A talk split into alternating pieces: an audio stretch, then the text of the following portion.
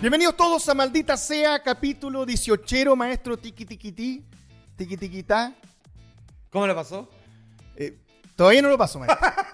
sí, porque estamos en realidad a Ah, hoy día qué fecha es 13, 12, 14, 13. no sé cuánto es, 14 parece. 14 13. parece, ya. ya, listo. Oye, tenemos un programa especial donde vamos a, Vamos a pagar una deuda. a pagar una deuda, lo Bob Lazar. Sí. Además vamos a hablar de la llamativa y cantidad de noticias de la NASA que salieron los últimos días. Ajá. Vamos a revisar por ahí un avistamiento bastante llamativo.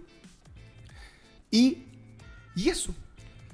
¿Para qué más? ¿Para qué más? no? Listo. Yo creo No, que está bueno. Y no solo eso. A ver. Lo vamos a hacer con tiempo calculado. Con tiempo calculado, claro. Exacto, ya. Para no perder más tiempo. Oye, queremos Ya. agradecerle a los amigos de Juan Maestro. Ya Mm. lamentablemente nos comió todas las panitas, que no empanita que Yo sí, sí. Ataque. La que queda. Porque en todos los locales Juan Maestro por 790 pesos en el mes de la chilenidad Oh. te puedes llevar tres empanaditas de queso Mm. fritas, nada más chileno que eso en todos los locales. Recuerda, Juan Maestro larga vida al sándwich.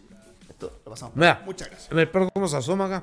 ¿Quieren empanada? Sí, como que sí. No lo moleste, maestro. No le dé nada tampoco. No, no, ¿Ah? los perros no pueden comer fritura. No, no pueden comer fritura. ¿Sabe por qué, maestro? Ok. Porque no tienen cómo pagarla. Porque no pueden acceso a Flow, la plataforma de pago más simple que existe. Por cierto. Lamentablemente todavía no hay Flow Pets. Pero yo me imagino que en un futuro, porque estamos lo están hablando de mentes mae- maestras, van a encontrar ese camino. Yo, por ejemplo, cuando quiero empanada, voy a mi local favorito y si no hay Flow, maestro, no compro empanada. Es- En la comida igual aceptan Flow, mira. Aceptan flow, mira. Pero ahí está el tamaño. Exactamente, ahí tenía el tamaño de Igor. Porque Flow es la manera más simple de hacerlo. Paga un Flow, cobra con Flow, vive con Flow. Absolutamente, compadre. Fuera el dinero. Si fuera el dinero. No, no voy a hacer toda la mención específica porque que se me ocurrió justo. Coincidió nomás. sí, coincidió. Orgánico. Coincidió. Estaríamos en, en todo caso, sería como un homenaje a un comedia. Te fijó que ellos hacen como todas las menciones al principio. Sí, este espacio es gracias a. Nosotros somos Bueno, más en los informales. medios de verdad generalmente así, pues damos gracias, pa, pa, pa, pa, pa, pum, pa. Claro, nosotros no, porque nos vamos acordando en el camino. Exacto. Claro, para la gente que piensa que no hacemos pauta ni nada, no es así.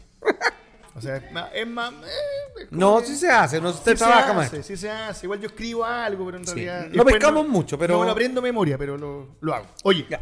ya. Vamos Ya, el programa. ya, pero el día va a estar bueno, ¿no? Hoy día está entretenido. Muy contundente. Eh, me parece, para hacer una introducción al tema que es desde lo que pasó con el Congreso de los Gringos, donde aparece este Grouch, Sí, dando- David Grohl.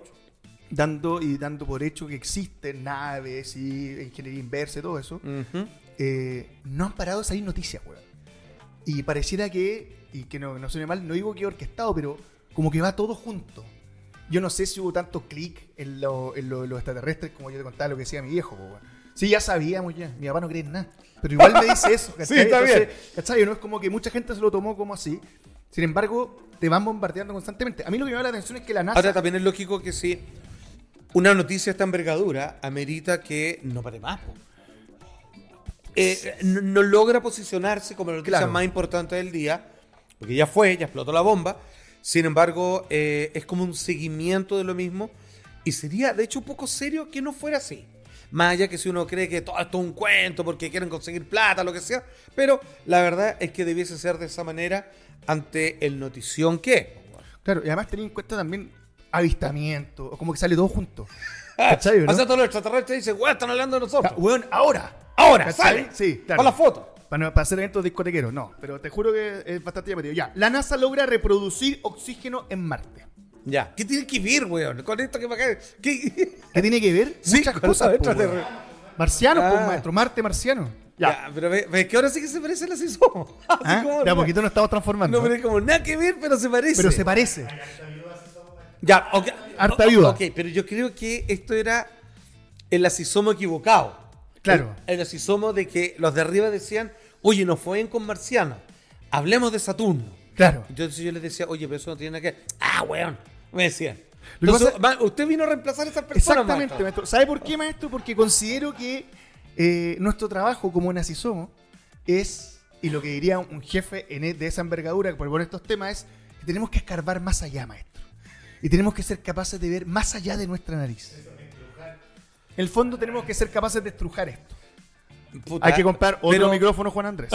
Sí, bueno, hay, hay que. recordar. Hay como seguir la noticia correcta. Bueno, ya, bueno, a ver te sigo, bueno, a ver qué Ya. voy a sacar. Robert, Ya, esto es. El eh, Perseverance. Sí. ¿Por qué le pondrán esos nombres? ah? ¿Por qué persevera, guapo? Pero así como tan. Así como. Y un Robert que antes de que llegara Burger King, Juan Maestro y Claro. todo, estaban los Robert. Los Robert. ¿Cierto? ¿Viste? En- del BAF. O no sé cuál, Burgería, no sé cuál era. Ya, este. este- Burgerín. Burgerín, increíble. Uf. Un clásico. En Apobanque abajo. Ya. Oye, el Andis también. Ya. Eh, logró producir oxígeno en la superficie de Marte para mantener con vida a un astronauta por tres horas. Ya. Eh, la atmósfera de Marte está compuesta del 25% de CO2. Esto es como un maletín, ¿cachai? ¿Mm? Donde con una. que la máquina se llama como Moxie. Ok. ¿Cachai el nombre? Así como que tiene nombre como de streaming. Sí, o como de mezclador así de música. Sí, ¿Ya? como nada que ver. Y con esto logran hacer oxígeno para tres horas para un, para un astronauta. O sea, tenéis como, por decirlo así, un tanque de oxígeno que puede accionar y que va convirtiendo este CO2, lo va transformando en... Ah, es como estas weas te pillé, estos que tiran así como, como humo para que los ladrones no vean Claro. qué robarse, pero es más o menos como eso, con oxígeno. Ok. ¿Ya? Eh,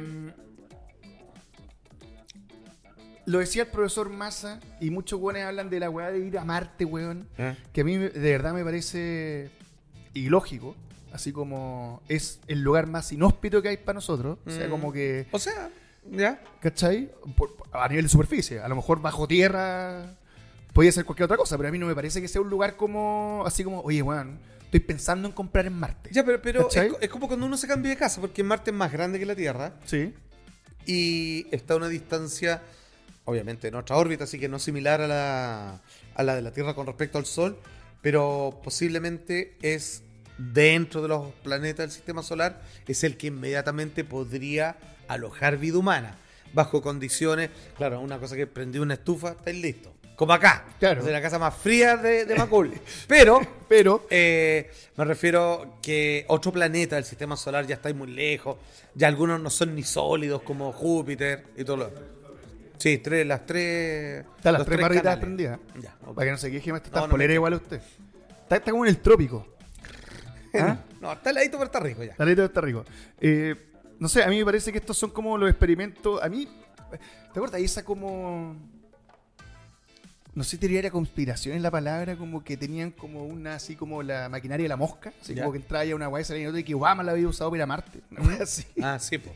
De gente que ya había colonizado Marte. Exacto. Que están usando tecnología de punta y que ya habían asentamientos humanos, que habían llevado como un cargo presidencial también para allá, y que hay gente que vivía y volvía cada cierto tiempo, y que no era como que viajaban, era como que se prácticamente teletransportaban para claro, como, pero es como muy pasado, ¿no? ¿Te acuerdas que una vez Tampoco Marte pasado. vieron como un... Es como una foto donde se veía un weón como con un tur- no un turbante, pero parecido como a los... Como que hubiera alguien caminando en la superficie. Eh, No, pues era como Bigfoot. Era como Bigfoot. Era Sasquatch, así como Sí. un caminando así, era como una piedra. Pero era una piedra, ¿no? Era una roca, así. Como era un weón caminando. y- No sé, pues, weón. Pero es que mira, piensa en esa noticia, es como, weón, vieron un extraterrestre y ahí quedó. Y, y, y piensa el contexto, era un weón caminando así como en el desierto de Atacama. Sí, sí. Y Era un como- personaje Star Wars. Un buen perdido. El único eh, vida inteligente caminando en una zona inhóspita en Marte. Sí. Ahora, lo que sí quieren es encontrar otros exoplanetas. ¿Tú cachado esa weá, no? Que hay muchos... Cada cierto Cada cierto tiempo aparece uno, ¿te has fijado? Pues bien, tenemos... O sea, te- tiene un interés. ¿o? Es como si es que hay vida en un planeta parecido al nuestro, podríamos encontrar quizás algo como los humanos allá. Exacto. O si es que tengamos la tecnología suficiente, podríamos ir para allá. Nacen... Ahí está, mira. Ya, pero ese es como un fantasma en Marte. Sí, weón, la cagó. No, espérame. ¿Y Parece pirata. No, ¿y sabéis qué? Esta weá, ¿sabéis qué? Yo creo que es igual como el fenómeno de la puerta. ¿Te acordáis que había como una puerta así súper bien hecha en Ah, Marte? sí. Hasta, bueno, y todos rayando, weón, la weá es súper cincelada, es perfecto. Hasta que alguien dijo así, oye, ¿puedo decir algo? Así como, puede ser, ¿ah? o en realidad no. Porque esa foto lo que nos explican es que esa puerta es como de 10 centímetros de altura. y esa weá que acabamos de ver es como eso, ¿no? Yo creo que... O sea, yo me Es que imagino parece que más sí. una foto algo cerca que una weá lejana. O sea, hay una medición de lentes que te permite entender cuando. Esa. Bueno, esa Ah, misma. esa ya. Y todos decían, weón, la cagó, pero mira, claramente un pasadizo. Aunque era una puerta que, weón, llevaba. Te, te cabe el dedo. No, llevaba hasta ahí nomás, pues, weón, de ahí está tapada. Pero eh, después decían, oye, pero hay un detalle que todos están omitiendo, que tenía 15 centímetros de altura la como, Era como este puente. ya. Ya Oiga. Mate, mira, Le puedo, lo de Marte igual. Bueno, ¿le puedo pedir encarecidamente, weón? Pídamelo. No hagamos más esta weá, por favor. Se lo- se se lo pido. yo se lo voy a No, pero en serio, o sea, hagamos weá de las nuestras, pero no así como. Y ahora Marte se descubrió que da la vuelta al sol en un día más del que creíamos. Es que ¿sabéis lo ¿Qué que me va- importa? Es que ¿sabéis lo que pasa? Eso, a eso voy. ¿Qué? Si no importan, ¿por qué te bombardean con estas informaciones? ¿Cachai? O sea, no es que te importa el tema, sino es porque te llama la atención me, llama, que estamos hablando weón, me llama la atención que estén, que estén constantemente bombardeando con esta weá. Weón, exoplaneta, mira, weón. ¿Cómo se llama el planeta? K218b. ¿Por qué no le ponen otro nombre, weón? Puta, porque ya son- Plutoncito, por ejemplo. Maestro, es que son como los liceos con números, ya son tantos que he obligado a ponerle nombre de metralleta, pues, weón. Acá 47, 189R, pero, pero weón, ¿qué hay que hacer, pues, weón? ¿Va a cambiar de logo? Mira. ¿Cómo está ese? ya, pues, weón, no. No, Está weón, bueno ese. saca esa weá, weón. No, pero ma- no echa de menos, no echa de menos esos momentos, maestro. Hecho. Lo, lo que pasa es que hay una trampa en esa pregunta. A ver. Porque si usted, pero si usted me pregunta si echo de menos si somos, Sí. yo me tendré que decirle sí. Pero dos de los 18 que hicieron. Ah, claro. Hicieron tantas versiones con gente conduciendo el programa tan terriblemente elegida, weón. con weones a los lados tan weón, nada que ver con la weá. Que es como, weón, es- esto no está yendo tan bien que se me le ocurrió una idea. Y empezaron los weones a traer a sus amigotes. Oh, weón. Ya, yo- espera, yo- pre- pregunta. no, no voy a decir nombre porque no es gente de mal. No, no, no, no, no voy a verle un nombre. Son weones culiados. Iba a preguntar que para usted cuál fue la mejor época. Si era la época que estaban tomando, te estáis tomando cultura chopística, la época más conspirativa, la época final que terminaba casi siendo actualidad política gringa. No, el original, así pues, cuando está. Estaban los primeros, po. Los primeros. Sí, Esa po. es la que echa de menos. Claro, en donde no había jefe por encima que tuviera que decirte qué hacer. Porque el jefe ¿Sabe estaba en el panel, No, maestro. ¿sabe por qué? ¿Sabe por qué era buena? Era porque todos los que estábamos sentados ahí, o el 99%, ¿Ya? eran expertos en algo y cada uno hablaba de lo suyo. Y después hablaba del otro, y el otro, y el otro, y todo, oh, qué buena. Oh, qué excelente. Y, y- todos tenían un tema. Todos y yo llegaba así, weón, tengo un tema extraterrestre. Y ese era mi tema. Pero veníamos de política, por ejemplo, y después íbamos a ver así como salud. Claro. Entonces era bueno. Entonces alguien dijo, ¿sabes qué? Está buena esta weá. Sí. Vamos a echar a este y a este. Ese momento, Ese maestro. momento, maestro. Oiga, maestro, qué bien se ve vestido así, ¿ah? Sí, ah, nos estamos vistiendo de mujer. Bueno, ahí está con un peto el pollo. Estamos. Ah, yo pensé que el pollo era el único que no estaba. No, estamos. Pensé que estaba vestido normal. Estamos en avanzada. Es como Ross el pollo, ¿no? Así como de Friends. Oye. ¿Eso fue en Viña? Eh, Una vez fuimos a Viña, no, la gente de afuera era pff, Qué locura. dos veces. La gente de Chávez, ¿no? El programa igual. Entonces, eso fue bueno. Entonces, ahora si la gente pregunta, por ejemplo, ¿por qué eso cambió? No por nosotros, es porque habían personas que decían, ¿sabéis qué? Eh, esto le está yendo tan bien, pero quiero que los créditos sean míos, entonces voy a poner a mi gente. Entonces cuando decían, ya, pero yo no tiene nada que ver con lo que hacemos, vaya a ver que sí. Y no. Y después otro, y no. Y no, y no, y no. Y así. Va al reality, creo. Yo creo que es un lugar natural de las cosas. ¿El reality? Claro. Ese tipo de gente, la gente que va al reality. Sí, porque le funciona. Es que yo creo que te- tenéis que tener gente como la Eva en el reality, pues, weón. Sí, pues, obvio. Sí, pues te va a funcionar. Obvio. Claro, Junior Play. pues, Sí, pues hay un Eh, buen... esa fauna. Es como que está anda bien eso. Ya. Eh, después de su linda disertación respecto a la nostalgia que siente por su Macho, usted me toca el ex, tema. pro- ex programa, maestro. Pues tú, yo creo que mucha gente lo va a agradecer, maestro. Claro, entonces, ¿qué le digo yo? Que cuando usted trae esto, ¿Usted se acuerda de esa época? no, porque usted trae estos temas, son de la mala versión del este. De la mala versión. Claro, pues somos que es como eh, que lo- los que. Lo, claro, los que querían traer de 2017, claro. claro, los que querían ah, decir Ya. es lo mismo. Es como que usted decía, eh, weón, veo que están jugando fútbol súper bien y voy a traer una pelota de handball. Es otro deporte. ¿Cómo hace otro deporte es con pelota? Entonces no, no entendían. Decían, no, es otra cosa. Pero maestro es con pelota. Yo estoy de ese lado. Es con pelota. ya, oye. La rana voladora cumplió 10 años, maestro. ¿La qué? La rana voladora. ¿Qué es eso? Yo me imagino que esto es una fotografía usted tiene en sus registros, sobre todo mentales. Me suena, pero a ver. ¿Le suena? Ya. Tenemos titular de la rana voladora. Hace 10 años, el 7 de septiembre de 2013, la NASA estaba lanzando el cohete Minotaur B Y apareció, maestro, dentro de una fotografía captada por la misma NASA al despegue, ese pequeño detalle de la Ya, rana voladora. No me acuerdo de lo que era esto, pero, o sea, re- recuerdo un poco la idea, pero esto fue que la, digamos, el sistema de propulsión del cohete Exacto. hizo saltar un renacuajo que estaba en el suelo, pobrecito, y lo levantó hasta el aire. Y justamente quedó registrado por las cámaras de la NASA. Y no es que alguien no haya... y ahí se ve la famosa rana voladora. Un batre me lo hizo cagar, po, weón. La, la NASA reconoció que la imagen era real. De hecho, esto fue lo que dijeron. Emitió un comunicado. Dijo, el equipo de, foto- de fotografía confirma que la rana es real y que fue capturada en una toma por una de nuestras cámaras remotas, usadas para registrar los lanzamientos.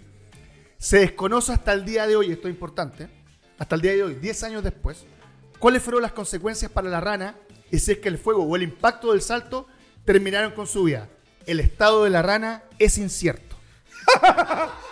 Me parece que el final Pero, es, weón, es importante. Ma- Pero- perdóname, maestro, yo la veo que... Cocinada po, weón, ¿cómo va a estar, weón? Incierto, Es weón. incierto, po, Pero, maestro. weón, Maestro, no, es que no, perdón, si no hay cuerpo no hay delito. murió, po. Por eso no es como porque no quedó nada de la rana, po, weón. Mire, ¿qué me dice? Ancas de rana. ¿Ha comido?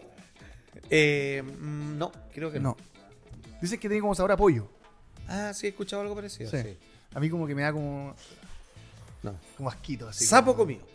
Sapo, sí, me imagino, maestro. No, pero de verdad. No, de verdad sí. es un- Ah, pero perdón, sirve. cuando va a la selva y le pega una lamía a un, ra- a un sapo y de pronto empieza a ver cosas del... No funciona así. ¿No funciona así? No, yo, parece que hay sapos que uno les pasa la lengua y tal, pero no. No ha sido eso. ¿Ah? ¿Qué? ¿Popcorn? ¿Sí? ¿Por qué?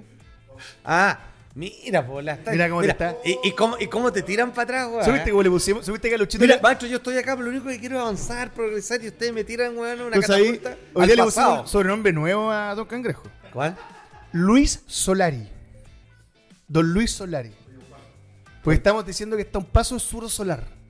Entonces, su versión sería Luis Solari. Oye, y todo... Y... Sí, Todos así somos Bueno, también. como le explico, ¿no? Le queda claro, ¿no? O sea, weón, o sea. O sea, weón, alguien. Weón, ¿qué crees que te diga? Oh, conchazo. Mira, así, no sé, era un. De hecho, la weá casi, casi, casi era un. Un reality. una trata, trata de personas.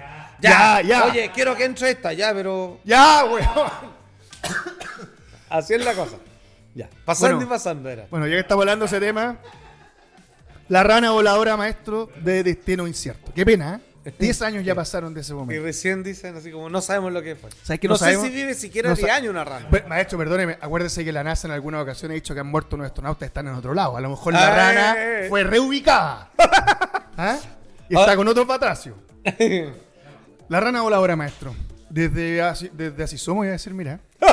Desde maldita sea, le hacemos un sentido homenaje Mm. a un héroe caído en, en un momento muy importante para la humanidad del mundo espacial.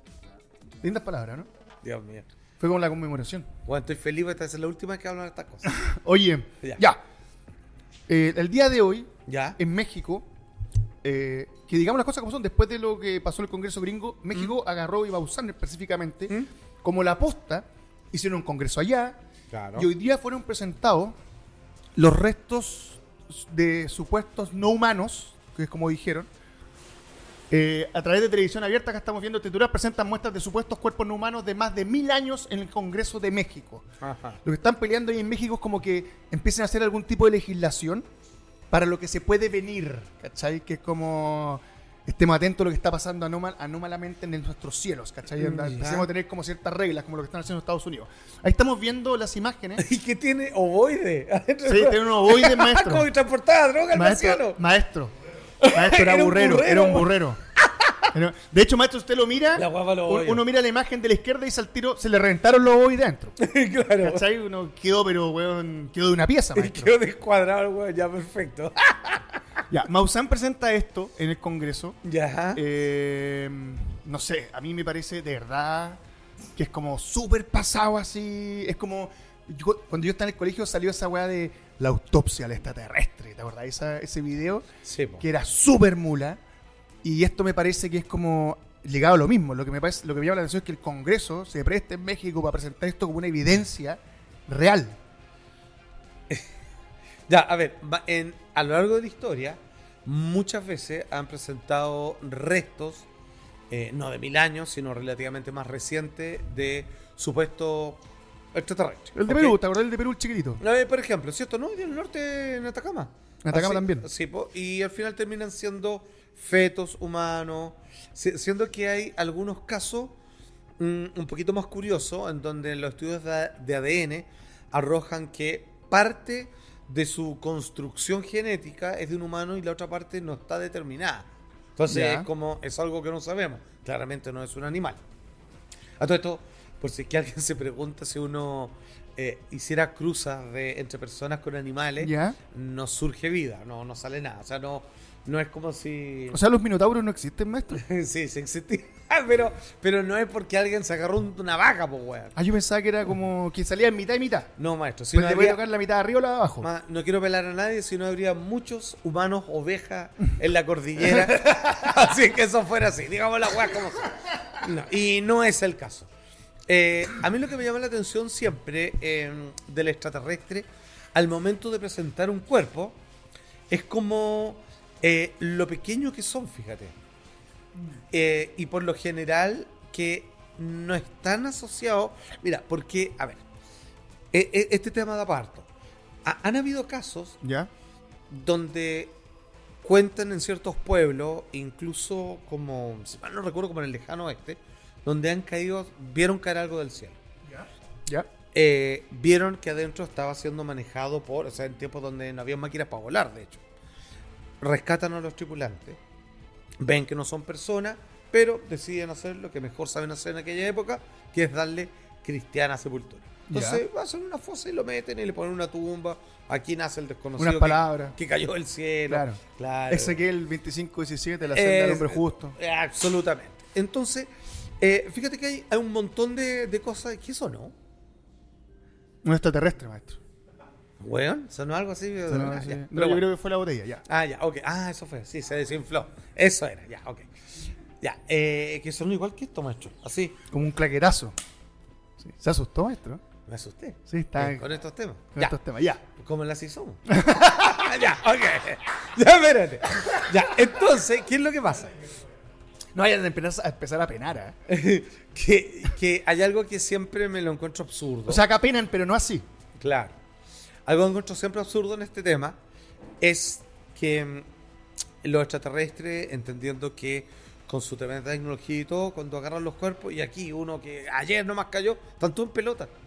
Así como que son súper avanzados, pero andan todos así, weón, como a raja pelada. Como raja pelada, sí. Sí, porque no tienen traje, ni, ni, eh, ni suponiendo de adaptación a la atmósfera terrestre, que no creo que donde vengan sea tan igual, weón, que, que digamos no necesiten algún conversor ambiental, digamos.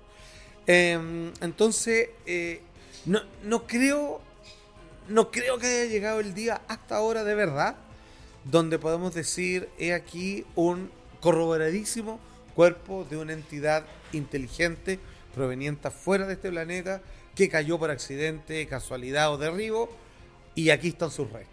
¿Hay, una necesidad de hacer esto tangible, real?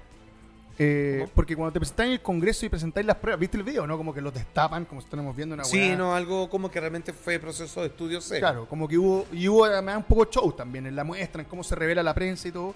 Hay como una necesidad de afirmarlo ya, que esto es real y que Es que, aceptémoslo. es que yo, mira, es que con todo respeto y cariño, y aquí no me estoy refiriendo a ninguna persona en particular, sino al estudio global de este asunto, a mí me parece todo esto un poco absurdo. Es como decir, tenemos miedo de lo que pueden hacer, ¿no? Ponte tú, como Claro. tú más o menos planteabas, y deberíamos estudiarlo mucho más esto a fondo, porque evidentemente es un peligro, potencial al menos, Claro.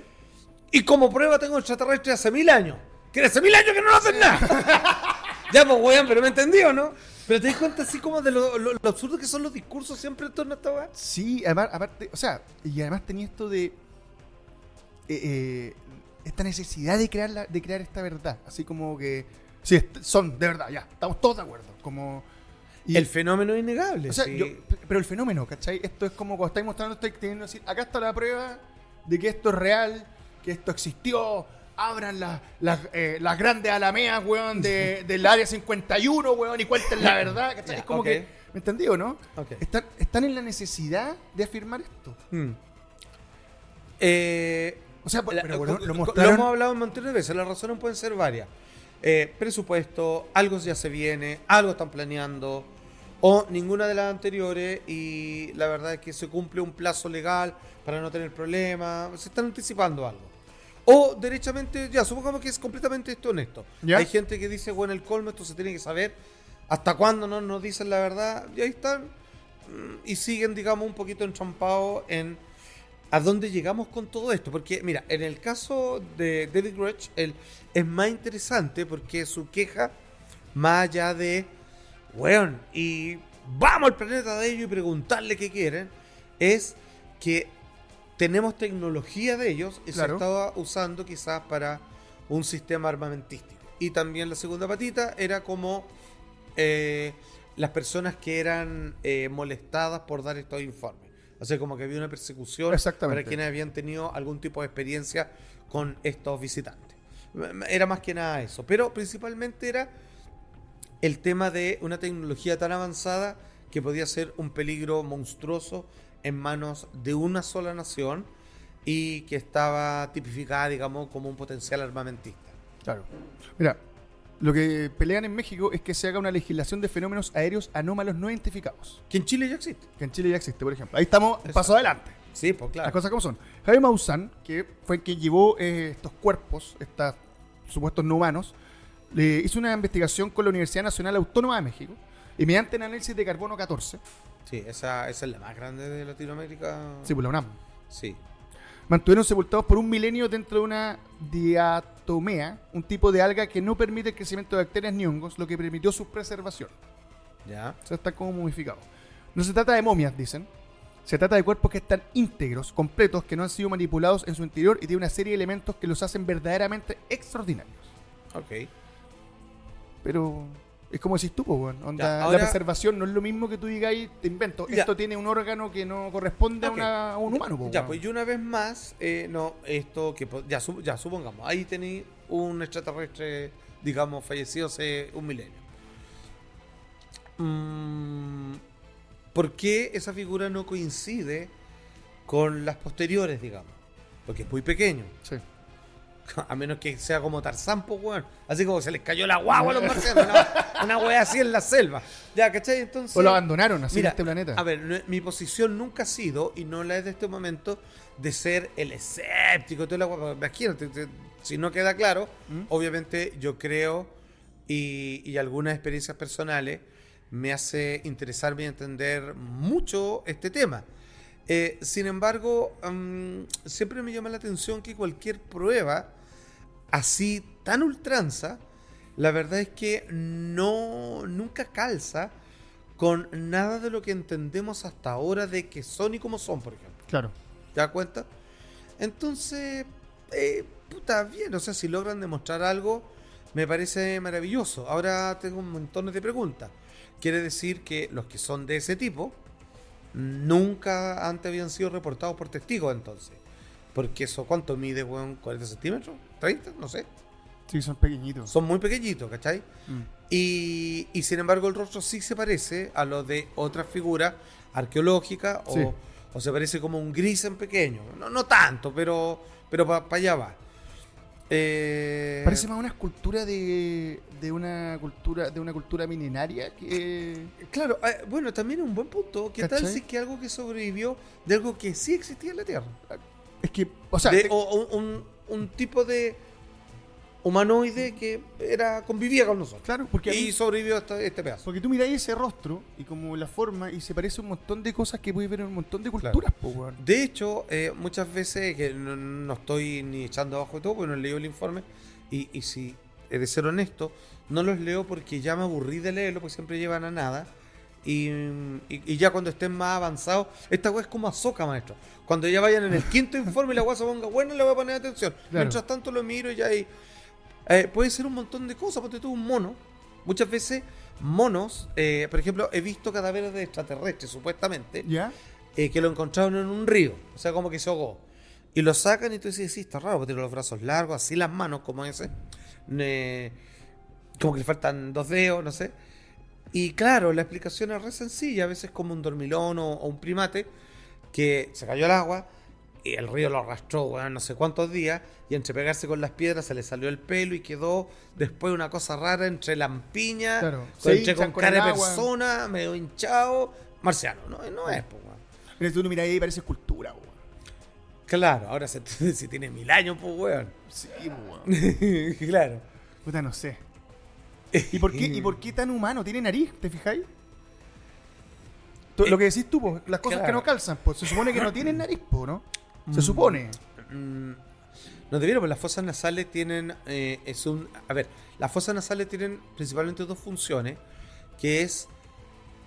Es una forma de calentar el aire que ingrese, que el que a ti te sirve para oxigenar y circular una serie de funciones en tu cuerpo, pero que además lo caliente.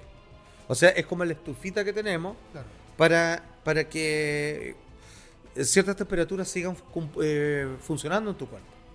Eh, Es una nariz, digamos. ¿Cachai? La de un perro que tiene así como una mayor cantidad de, de células olfativas, digamos, eh, lo utiliza como una herramienta de visión, de rastreo. Entonces, este no es el caso, pues, weón. De hecho, es medio chato el weón, así. Sí, weón, tiene como cara de plato. Eh, claro. eh, Sí, y está como así. Claro, de hecho se parece a esta especie de orangutanes que tienen así como esta copa en la cara, así como... Ah, sí. Claro, pero no quiero comparar porque en realidad no sé lo que es. Pero, pero si es un extraterrestre es raro. Es raro que sea tan humano, no sé. Me parece. Claro, Sí, y porque también- cayó como, se cayó solo, no venía con nadie más. Y la UNAM también ahí diciendo, weón, esta prueba. Es que yo no soy nadie para decir que lo- al examinar eso quizás que encontraron. po. Ponte tú si que encontraron algunos tipos de órganos en otra posición o que le faltaban algunos, eh, ciertos componentes biológicos que mm, son ridículos porque no sobreviviría con eso en la Tierra, o quizás nació así, por eso no vivió, porque nació mutante y deforme la Claro. weá, entonces yo qué sé, weá. ¿Quién va a saber? Bueno, Ok, en fin. salud a Nausama. Ya, pero. Oye, pero no, sí, no, cariño, no, con él he tenido un par de conversaciones. Muy... ¿Lo conoces? ¿La has conversado con él? Sí, po. Eh, Zoom, eh, a través de qué Sí, te entrevistó. a través de History Channel, no, al revés, yo lo he entrevistado a él. ¿Y qué opinión tienes de su trabajo como investigador? Porque hay algunos que acusan que hay ciertas cosas que él Mm. da por hecho que no son así. Claro, yo creo que, como suele ocurrir, él tiene un personaje gigante con respecto al tema. Entonces, a él le llegan muchas investigaciones bien cototas. Por ejemplo, yo que estuve con Fepo de, de Podcast Paranormal, Sí. eh, el gran ayudante que tuvo en los últimos años, eh, Jaime Maussan, ahora trabaja con él, con Fepo. ¿Ok?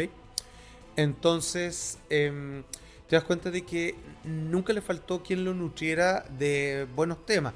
¿Qué es lo que pasa? Algunos de esos temas que él logró poner en boga o en boca de todos, finalmente se confirmaba que, hoy sí, realmente parecía un ovni, sabes que sí, realmente parecía un marciano, pero ya logramos explicar que no era. Entonces quizás faltaría de su parte como esa fe de ratas, que no sé si lo hace, pero mira, lo que voy a decir, ay, que se entienda bien, no es una sacada de pillo No, por supuesto. no es una disculpa, no es nada de eso, pero creo que decir que es muy importante que este tema se mantenga en boga y si bien a algunos les gustaría que fuera de cierta manera, si fuera de esa manera, súper seriotes, con informes que parecen informes de balística policial, dicen, bueno, el objeto llegó en un ángulo de 75 y por presión atmosférica, eso es una lata verlo. Uno quiere decir, weón, la noche se hizo de día y una luz azul como nunca había visto, weón.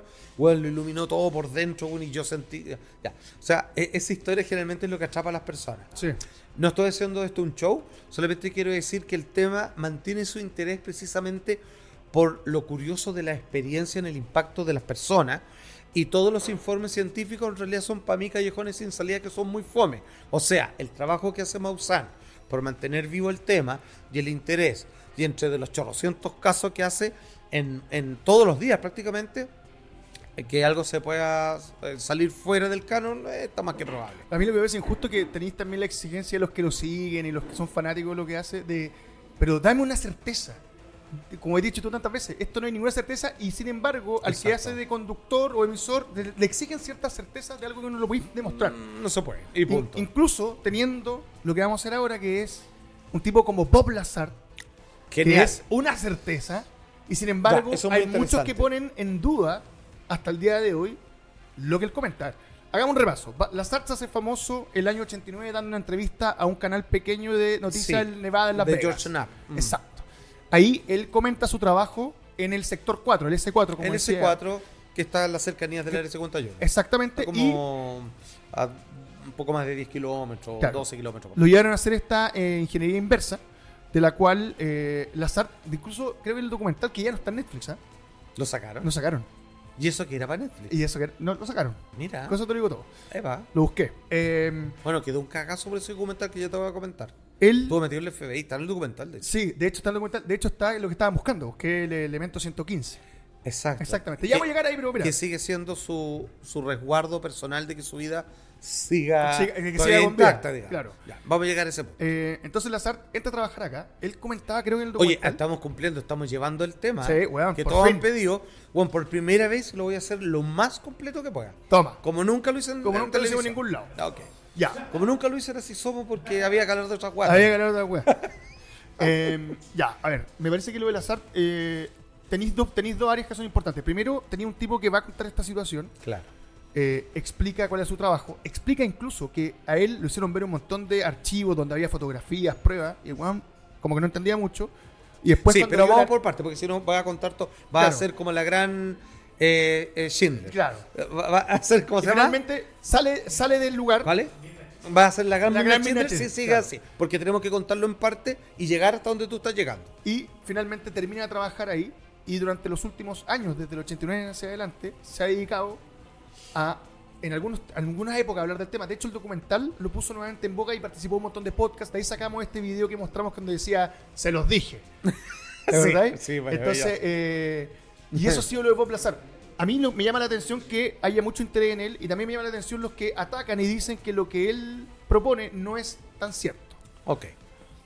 Vamos por parte. Lo, por- insisto, por primera vez voy a hacer esto lo más completo que pueda. ¿Ya? Y aquí van a aparecer otros nombres, como John Lear, por ejemplo, Sí. que falleció hace algún tiempo. eh, que de hecho, por culpa de John Lear, o más bien de Francisco Ortega, que me pasa un informe que se llama el Informe Lear, habla respecto a cuál piensa él que debe ser nuestra posición frente al fenómeno extraterrestre Ya. o ufológico. ¿Ok? Ya. ¿Eh, ¿Por qué? Porque él está metido también en una de las visitas de experimentación de estas naves recuperadas. Ya, este es el tema. Está el señor Robert Lazar. Para los amigos, como Bob. Robert CMX, Bob, Bob, Lazar. Bob. Ok. Aguante, vos. De chico, él comienza a descubrir, y su familia lo envalentona, de que es un tipo genio eh, respecto a su creatividad e intrusión científica para ver cómo funcionan los sistemas eléctricos y mecánicos de automóviles, bicicletas enchuladas, etcétera, etcétera. ¿Ok? Tanto así que él se hace muy famoso por colocar un, creo que es una turbina de avión en un automóvil y él se gana, digamos, una fama al salir en un periódico local en donde aquí, aquí viene la gracia, que él logró otorgarle el peso necesario al automóvil, que era un Ford un Mustang, algo así, eh, cosa de que al accionar la turbina pudiese alcanzar y ser probado en los desiertos contiguo a su lugar de origen, sin que el auto saliera volcado o saliera poco menos disparado hacia el aire. De hecho, mm, me acuerdo que en parte de su biografía él comentaba de que a su papá, como en vez de como todo niño, llévame a comprar un helado o llévame a una juguetería, lo llevaban a estos centros de chatarra de Ah, Estados perfecto. Unidos, en donde él rescataba eh, y, y las vendía por muy poco precio, se los vendía el chatarrero, que son estos grandes cementerios de fierro, motores de auto, turbinas de avión, porque llegaban piezas de pues, tanque, de, lancha, weón, de lo que sea. cosa, pues, entonces él las compraba y a su bicicleta también en algún momento cuando era cabro chico, 14 años de hecho, pero, pero eso también destacó en el colegio, eh, le puso un sistema de motor para que anduviera sola, etcétera, etcétera. Ya, ese es Bob Lazar, un tipo que cuando eh, termina su etapa escolar decide eh, de frentón, a no dudar, y sus padres apoyándolo, estudiar eh, carreras científicas con respecto no a física teórica, sino a funcionamientos eh, mecánicos de vehículos, particularmente, ¿cierto? Eh, él quería alcanzar en algún momento una mención en cohetería, por así, eh, por mencionarlo así, o sea, como sistemas de propulsiones para naves aeroespaciales. Perfecto. ¿Ok? Entonces, ¿qué, qué- qué es, lo que, qué es lo que ocurrió? Que él estudia en dos universidades de máximo prestigio, por no decir casi, que están en el top 5 de las más prestigiosas en Estados Unidos, que es en la Universidad de Massachusetts, Sí. ¿cierto?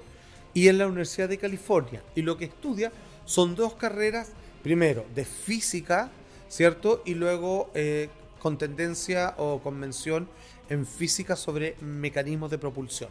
Su gran rollo es, me gustan las cosas que impulsan y hacen que las guas salgan volando. O sea, eh, probó todo, a una estufa, a un microondas, le puso un cohete para ver cuánto salía volando. Bueno, Le gustaban los cohetes, le gustaban las cosas que salían a alta velocidad, ya sea a ras de suelo o volando al espacio. Tú, de lo que estás hablando, me vuelvo a hacer cuando se, se sabe que no hay ningún registro de sus pasos universitarios. ¿Te hace dudar de él? Como muchos. Déjame llegar ahí porque todo lo que tú me dices, yo voy a llegar a todo y cada uno de los puntos. Perfecto. Porque eso que tú me dices se dudó después de algo y se reconfirmó después de otra cosa. Ah, toma. Ok. Este hombre, mm, científico, medio loco, genio, termina estas dos carreras, tiene dos títulos universitarios en dos prestigiosas universidades con especialidad en lo que a él le gusta. ¿Ok? Entonces, em, va el creador de uno de los gestores de la bomba de hidrógeno. Imagínate, que son los que hablarían después, los que la terminaron fa- refacción, o sea, construyendo, que salía en la película Oppenheimer, Sí. y dan una conferencia. Y él va. Y él va y se presenta como fan, como tantos otros estudiantes y personas egresadas, y le dicen, em, bueno, yo soy Bob Lazar, yo hago estas cosas y todo lo demás, puta, que es más interesante, bueno, y todo esto. Y, y la verdad es que tra- trató de enganchar con él para ver si lo podía meter en alguno de sus grupos de investigación. No sucedió así, sin embargo, eh, a través de esta presentación a este hombre le quedó claro que estaba frente a un chico muy talentoso y cuando alguien llegó y le dijo, ¿sabes qué? Estoy en un cierto proyecto. Este nombre no me acuerdo quién es, pero amigo de uno de los gestores de la bomba de hidrógeno, le dice, tú me mencionaste una vez que estaba con un cabro que era súper capo en sistemas de propulsión. Sí. Tú tienes el contacto por ahí, puta, mira, en una libreta cuando noto todo, ahí está. Lo llaman y le dicen, hoy hablamos con este tipo que tú tanto admiras y te queremos ofrecer una pega en algo que es un proyecto secreto y que tiene que ver precisamente con tu especialidad. Y el otro dijeron, ¿cuánto paga? No, ni preguntó. O sea, Vamos. derechamente, vamos. Creo que era Teller el apellido ese tipo. Puede ser, no me acuerdo. Y, y la verdad es que él dice, bueno, eh, y este trabajo es ultra secreto, ¿para qué? No, dice, estamos trabajando, le dicen un- al principio, como en un sistema secreto sobre aeronaves hechos, digamos, eh, para... En, en el más alto estándar, digamos, de la Fuerza Aérea Norteamericana. La última tecnología. Cuando dije, weón, o sea, Listo. un sueño hecho realidad, o sea, para esto nací. Ya, ok. Entonces, en el primer día de trabajo, estoy haciendo, estoy así, pero a- a- accediendo a todas las neuronas, maestro, gracias al azul de metileno. Muy bien. ya, ok. Van y lo pasan a buscar a su casa. Él estaba ya casado a esta altura. Y eh, lo pasa a buscar un bus junto con otros empleados que van a lo mismo. Y ahí inmediatamente le dan las instrucciones que no pueden conversar durante el viaje por aquellos que llevan más tiempo y que solamente tienen acceso a un compañero de trabajo y a un supervisor militar. O sea, esas son las personas que va a hablar Claro. nada más. Y va a acceder a las órdenes de los soldados que están vigilando las instalaciones. Entonces él dice, bueno, está como película James Bond, está Sí, bueno. cagó. Entonces se va en el bus, así como cuando te pasan a buscar en Codelco, así te llevan a las minas. Llega, primer día, puro papeleo. Segundo día, puro papeleo. Le dicen ya, bueno, a ver qué sabe, test, etcétera, etcétera. Perfecto. Ya. Tercer día, ya. Todo lo que usted ve, escucha, usted habla con esta persona, con este otro, a él le hace caso, con él puede compartir información, con ese, con ese, con ese, ni hable. ¿Ya? Ok, se entiende. Entonces, ¿qué es lo que él entiende? De que él va a trabajar en un área y que los otros grupos, o duplas, van a trabajar en áreas distintas pero sobre lo mismo. Claro. O sea, él dijo, ah, tiene lógica. Lo que yo sé del, de este cohete que voy a hacer para de este sistema de turbina para esta nave, no sé nada con este weón que hace la pata del tren de aterrizaje. Ya está bien, pues, weón. Sí, para que no, esto no se filtre, yo qué sé. Ok. Entonces, empiezan a pasar los días y aquí voy a meter un, un paréntesis en algún momento. Él le dicen, ok, ya, te vamos a explicar efectivamente. Ah, le hacen firmar que él no puede comentar esto, no puede hablar con nadie, bla, bla, Sí, bla, claro. en la casa mucho menos, olvídate. Ah, y dice, y, y podemos vigilarlo a través de intervención telefónica y todo. Y bueno, sí, firmaron, te firmo nomás, bueno, estoy feliz. Ok. ¿Qué es lo que pasa? Dentro de la primera semana, él le hacen, creo que él lo dice así. Dice que él lo siente que es como una prueba, casi psicológica, Sí, sí, para así lo ver plantea. cómo reacciona. Sí. Llegó, le abren un hangar y el weón, atención, ve nueve. Y aquí es curioso, ¿ah? porque David Grush, ¿cierto? En el Congreso de Estados Unidos dice que Estados Unidos tenía 10. Sí. Ya, él dice que ve nueve aparatos Distintos. distintos, Distintos todos tamaños. distintos. Mm, Él trabajó en uno solo, en En uno uno de ellos, que es lo que él llamaba el modelo Sport, Sport, Sport ¿cierto? Deportivo. Sí. Sport Model, le llama él. Eh, por la Por la forma que tenía. Claro, era como el más Porsche, Ferrari en relación a- Ahora, él decía que los se ven tal así como, lo- como los de los 50, así como los clásicos platillos. Sí, sí, así como con... Como con tuerca, así como con No, ventana. claro, no, no tenía, pero sí tenía como sedimento en el que él trabajó, porque había otro que tenía como una forma de campana, había otro que era una esfera, ¿Ya? Y me acuerdo que hay uno que, eh, este, este, este era de- este era genial, que era como el típico platillo, o sea, es un plato, es un plato volador, es un platillo, y, pero es muy delgado, o sea, tiene como menos de dos metros de altura, o sea, muy Ya. chiquitito. O sea, es largo, es un plato, Claro. pero no, no tiene casi altura. Claro. Y ese tenía una particularidad. De hecho, en uno de los que él o sea, en el que él trabaja incluso, tiene la bandera de Estados Unidos. Oh, Se la pusieron. Entonces él dijo, weón, los ovnis son, son de mi gringos, país claro. y es un trabajo secreto. De tecnología. Es el dibujo estamos que viendo hizo- es el sistema de propulsión. Ahí Sí. está firmado por él. Ya vamos a explicar cómo funciona. tenemos el video. Sí, porque Donde lo explica él también lo dibuja. Que lo voy a explicar mejor que yo. No, ¿sabéis qué? Yo encuentro que él lo explica también. No, no lo Yo lo aprendí bien y yo sé que lo Eso, explica me gustó. Ya, pero ya lo mueven. Entonces, voy a llegar hasta esta parte. El que era alargado tenía eh, un impacto así de choque. ¿Ya? O así como abollado. Él deduce, él cree, pero no tiene cómo saber porque está prohibido preguntar. Está prohibido, de hecho, preguntar de dónde vienen Sí. de cómo lo obtuvieron y el que ve él, que no es en el cual él trabaja, no saben si o se estrelló o le mandaron un chancacazo o trataron de abrirlo. Ah. Y no hubo caso y lo dejaron todo medio machucado. Y ahora es cuando le pasan, ahí lo estamos viendo, ese es el tal como él lo dice, Sí. que es el modelo Sport. Y aquí es donde empieza la historia más cuática de todo. Mira, quería decir algo, una pregunta. Estábamos hablando acerca de este primer encuentro que tuvo Bob Lazar, Aquí maestro. le estoy escribiendo, pero no me contesto. ¿Le está escribiendo Bob Lazar? No, mentira, ya, pero no me voy a ir, ponga. Pero usted, usted como que lo- usted como que podría conocerlo, conoce tanta gente famosa. Es como que usted de repente dice, no, hablar de Bob Lazar. Bueno, yo estuve Sí, con él. Lo que, lo que pasa es que él no da conferencias realmente. Tiene un podcast, como tú dices, todo, Sí, se ha pero no, no presentado- aparece mucho. Ahora, él eh, tiene este primer encuentro en este En el- hangar, en donde este están las nueve naves, Claro. ¿cierto? Que son distintas. Comentaste esta que es plana. Claro, son platillo, nueve. nueve. Esta, esta plana le llama la atención porque es como que la derribaron. Él no lo tiene permitido y nadie le dijo, y con los que tenía contacto nadie sabía cómo las consiguieron. No saben eh, si fueron, por ejemplo, le llama la atención este que tiene como este forado, que en realidad tiene un lugar machucado. Entonces él dice, o lo derribaron o se estrelló, pero el resto, cómo llegaron ahí, no tiene la menor idea.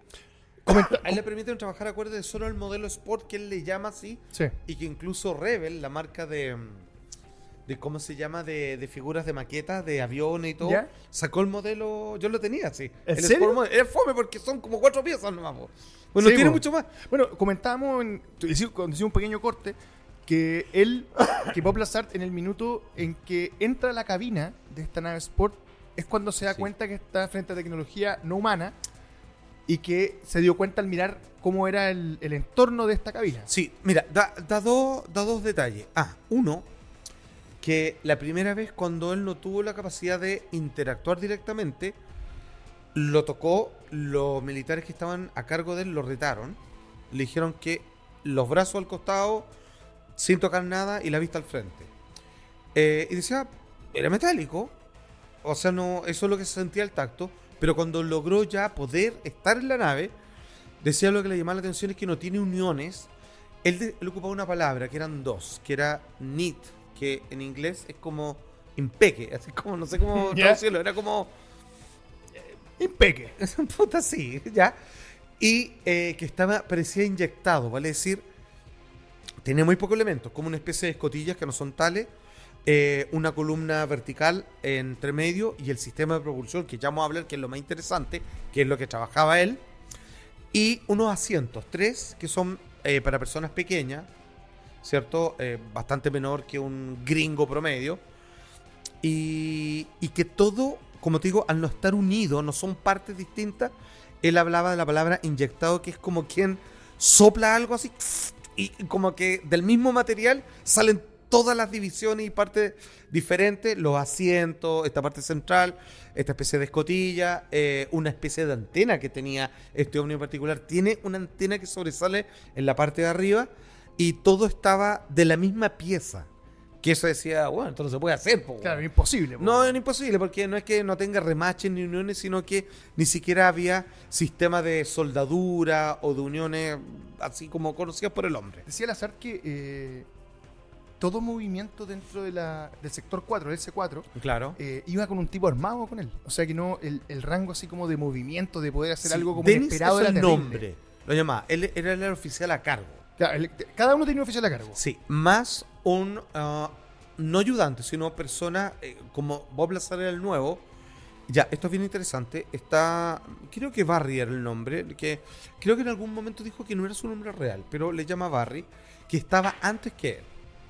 Eh, de hecho, si mal no recuerdo, Fepo de Podcast Paranormal ¿Ya?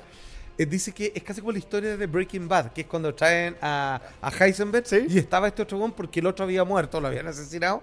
¿Cachai? Entonces que él como que sabía más, el científico que era más loco y que él lo, lo tuvo que reemplazar, ¿te acuerdas? Sí. Ya, ok.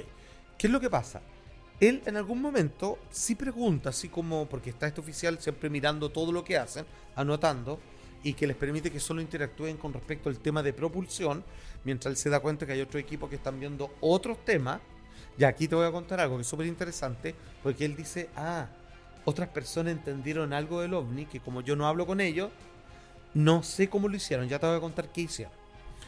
Eh, le dice que en algún momento lo que más le interesaba a ellos, porque decían ya, en el peor de los casos, no podemos imitar el fierro del aparato, Ya. o sea, cómo está hecho, pero claramente lo más importante es cómo se mueve. Ok, entonces él estaba en la parte crucial del experimento de retroingeniería. Entonces em, le pregunta a Barry, eh, Bob Lazar, bueno, ¿qué han hecho antes? ¿Qué han logrado? Decía, uh, esa fue una tragedia. dice. Porque le dice que lograron entender que la columna que está en el medio, están los tres asientos, ¿Ya? y parece que lo que hay arriba hay como unos paneles que es como el sistema de navegación, que es decir, ¿dónde queremos ir? Se supone que, que el azar no tuvo acceso a esa parte del platillo. No le explicaba que si lo dividía en tres, él tenía solamente que podía eh, sentarse en la parte de abajo, que es donde estaría el sistema de propulsión, Claro. al medio que alcanzó a ver dónde estaban los sillones y que nunca le quedó muy claro que había arriba. No, pero se veía como lo que está conectado con eso. Perfecto. Es como que yo veo esa ventana, pero voy a dónde dará, no sé, veo la ventana nomás. Perfecto. Ok, ya. Entonces, ya, ya voy a esa parte. El, lo que le dice Barry es que para ellos lo más importante es ver esto cómo se mueve. O sea, qué tipo de energía usa. Y aquí vi- viene todo la, la parte más interesante.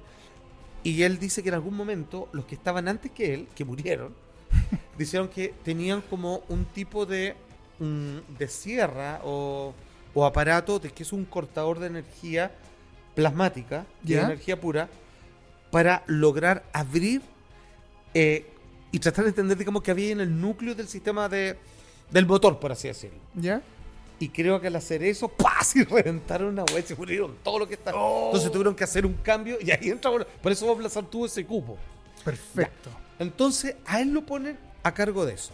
Y descubre que en el pilar tiene como un copón que curiosamente se da cuenta que cuando uno lo saca, es como que destapa un vasito. Es como.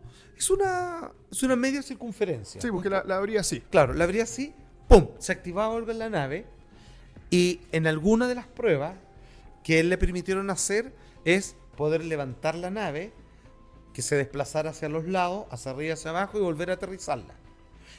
Él después cuenta de que él sabía que otros días eh, hacían volar esto así con cuática, así como moverlo, así como, como el ovni, que están en un segundo aquí, otro acá, frenan. Ya, él no participó de eso, pero sí vio cómo podían subirlo, levantarlo y moverlo para los lados. Y Estamos con, viendo con lo este- que está abajo, el claro. reactor. Ya, entonces dice que, ¿cómo funcionaba? Que cuando destapaban esto, comenzaba un sonido de. mm, como ma- de ma- magnético, así como, así como un zumbido ¿Ya? y se, eh, eh, se electrificaba de un color azul todo abajo y esto empezaba a elevarse. Con, con esta leve sensación que, que era difícil describir entre un sonido, un zumbido una sensación corporal de vibración que uno decía, ah, es como que suena. ¿Ok? Ya. Entonces, ¿qué es lo que pasa? Bo- bo- bo- eh, Está lleno de detalles, pero voy a ir a la parte más, más interesante. Descubre que este tubo, que así como esa parte rojita que se ve junto con la antena, activaba este reactor que tú al destaparlo, el ovni estaba en funcionamiento. O sea, es como prender el motor de un auto. Ok. Ya, y ahí adentro, la parte que él no podía ver, ya entendían cómo hacer que fuera para arriba, para abajo, para los lados, en fin. Había un piloto adentro. Ya, ya, tenían a alguien que le hicieron un sistema de asiento para que él pudiera operar esto. Ya, y aquí lo que descubre es que desde la base podían hablar con el piloto adentro. ¿Ya? Lo que después él descubre, eso es imposible, porque el ovni cuando está andando, y aquí viene lo maravilloso, y esto, esto nunca lo había dicho en, en ningún programa antes, y esto es lo que la primera vez que lo escuché, traté de entenderlo sobre todo con mi papá, y me dijo, lo que, lo que tú me dices, y lo que vi en el video, esto es la lógica lo que yo entiendo, mi papá que sabe de física y estas cosas.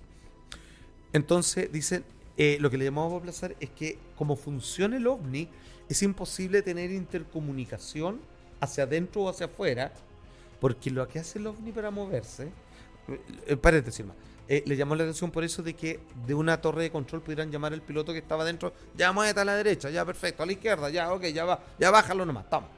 ¿Cachai? Era que cómo podían hablar por lo que te voy a comentar ahora. Esas tres cosas de color naranjo, eso es como esas plaquitas, ¿Sí? se mueven. Él se dio cuenta que se movían en distintas direcciones. ¿Ya?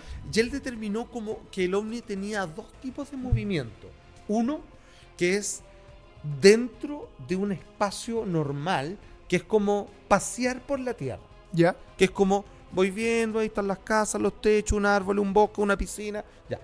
Ese era un sistema de desplazamiento que era con una energía al mínimo, por así decirlo. ¿Ya? ¿Ya? Y aquí venía lo que él quería que descubrieran, que esta es la caga. Y esto, por primera vez voy a tratar de explicarlo de la mejor manera, que lo entiendo muy en abstracto, y que con, curiosamente con mis prácticas en, en filosofía oriental he logrado entenderlo mejor, Mira. que es lo que él llama el sistema Omicron, Sí. que es lo siguiente. Lo que estos alienígenas o estos seres descubrieron es que es muy difícil o es imposible viajar de aquí a millones de años luz con todo el peso del tiempo, por muy rápido que sea, de llegar allá. Porque incluso si tú viajas a la velocidad de la luz, hay que cuando dice eso está a 5000 años luz. O Sí. sea, yendo a la máxima velocidad posible, te va a ir 5000 años en llegar, lo que es un absurdo. Así como, Exacto. bueno, ¿para qué queremos ir? Bueno, 5000 años más no es nadie, weón. Eh, Lo, lo que hay ahora, en 5000 años más va a ser otra cosa. Quizás no hay nada, en fin. Descubrieron que este aparato hacía lo siguiente. Con el sistema que tenían, ellos tocaban un punto. Bueno, y la voy a tratar de ser lo más claro, porque esto es fascinante. ¿Y por qué es fascinante? Porque no es solo como del delirio de alguien que escribe ciencia ficción, sino que de a poco hay muchas propuestas que indican que esto es posible. De hecho, se supone que es la experiencia de uno como ser humano, que tiene que ver con la gravedad. Y es lo siguiente. Yo estoy en este punto, yo quiero ir a este en el espacio. Con los aparatos que tengo, indico, quiero ir hasta acá. ¿Ya? Y lo que hacen es reproducir, hoy aquí, bueno, no me quiero condorear. Lo que quieren reproducir es la experiencia de la realidad, de la existencia. Cuando tú pones a alguien de neurociencia sobre cómo funciona el cerebro de un ser humano, ¿sabéis qué te decir? Por, aunque no parezca que tu experiencia diaria es así, la conciencia que existe en ti nunca se mueve. Todo se mueve para ti. Claro. De hecho es así, es como una película, así como tú vas en un, en un videojuego y se mueve, pero tú no te mueves, porque tu conciencia nunca se mueve, tu verdadera esencia siempre está en el centro de todo y lo demás va avanzando, ya sea que voy en auto, caminando, giro para allá, en realidad yo no me giré, yo solamente estoy plantado acá y las cosas se mueven. Es como si yo agarro una taza vacía, adentro hay espacio y yo muevo la taza y la pongo acá, yo digo, ¿moví el espacio junto con ella? No, el espacio nunca se mueve, el No. espacio permite que las cosas sucedan. Entonces, ¿qué hacen estos aparatos? Yo estoy acá, quiero ir a este punto, yo no me muevo y hago que todo venga hacia mí. Es doblar el espacio, pero porque entienden que en realidad yo nunca me muevo, ni siquiera cuando voy a comprar el pan. Es solamente una experiencia físico, pero que en el mundo de la conciencia y de la energía eso no sucede, porque está todo planteado como un todo. Entonces, lo que hace este ovni es cambiar la gravedad que da la sensación de distancias, espacio y tiempo. De hecho, los físicos dicen el tiempo, que es una ilusión, que muchos lo dicen, es una derivada del espacio. Primero está el espacio y luego el, tiempo, tiempo. que se genera por el espacio. Entonces lo que hace el ovni es, yo quiero ir para allá, a la mierda, yo, yo hago que esto venga hacia mí. Pero desde afuera parece que yo voy para allá. Y no, te- no necesita ningún esfuerzo. Yo doblo toda la realidad, ¡pum! Y la cambio y hago un doblez hacia mí. Entonces por eso dice, ya, entonces, ¿cómo puedo hacer eso? Tengo que controlar la gravedad, po. Entonces dice, ya, ¿y cuál es el combustible que usan? Y ahí viene el famoso elemento 115, 115, que por aquel entonces no estaba en la tabla No, no periódica estaba. de elementos. Ya está. Claro, y ya está, pero ojo, hay una cosa distinta. Eh, eso se llama el elemento 115, se llama, lo puede buscar, es como... No, tiene un nombre, sí. Estoy Exactamente Oh, lo estoy buscando. UNAM, algo así. No, no, no, mira, búscalo. Es Moscovio. Moscovio, Moscovio. Moscovio. Es Moscovio. Ya. Como es un elemento tan pesado, está liberando em, estructura atómica todo el rato. O sea, está, está liberando energía. Es inestable. Entonces, el elemento 115 que él eh, tenía en estos aparatos, lo habían logrado estabilizar mezclándolo con un gas para que se generara esta distorsión de la gravedad, que es lo que controla el Claro, espacio-tiempo. los productos se van moviendo. Claro, entonces el ovni, en realidad por eso a veces pareciera que se materializa, que aparece. Y es porque el ovni no se mueve. Cuando tiene que surcar ese nivel de distancia, lo que hace es modificar lo que nosotros llamamos realidad. Y hacen que las cosas vayan a él. Los que estamos fuera, el ovni viajó de acá hasta acá, pero para el ovni simplemente no se movió. Atrajo toda la realidad que se comprimió a su favor y puso, eh, eh, yo quiero ir a mi casa, hago que mi casa venga acá. Claro, porque yo controlo la gravedad y por lo tanto el mapa de lo que constituye la realidad de las cosas estables, yo ya no estoy atrapado en ella y tengo que desplazarme sobre esa superficie, sino que la domino porque yo hago que las cosas lleguen a mí. ¿Y logró aplazar a una, a una prueba clara de este cambio gravitacional? Eh, él no lo, no, él tenía que hacer cómo funcionaba y él pudo eh, ver las demostraciones de cómo lograban esos desplazamientos. Y aquí viene ya la parte anecdótica, que él en algún momento está en su casa, eh, tiene invitado a comer, está con su señora y les cuenta de esto que está haciendo, ¿Ya? porque él sabía que creo que eran los días miércoles o jueves que ellos hacían estas pruebas con objetos voladores no identificados. Claro, pero sacaban del hangar en el fondo. Claro, ¿no? y hacían las pruebas así donde ahí movían el ovni como en su máxima capacidad, no en la, no en la formación Omicron, sino en el que les permite desplazarse dentro de espacios físicos como el nuestro, como se mueven nuestros aviones. ¿Ya? Que yo para ir a Europa necesito con un con combustible, necesito por lo menos 12 horas para llegar allá. ¿Cachai? Porque me muevo a tal velocidad. Entonces, podían verlo haciendo piruetas impresionantes, pero y ahí se entendía, ah, por eso el que va adentro no le pasa nada. Claro. Porque, porque, su porque en realidad él no se está moviendo. No, po. Pa- para mí se mueve, porque yo soy, digamos, el que va en el continuum de la realidad. Eh, dicho en simple, es como si una micro va andando a 100 kilómetros por hora, yo voy con la micro. O sea, si yo salto en un bus,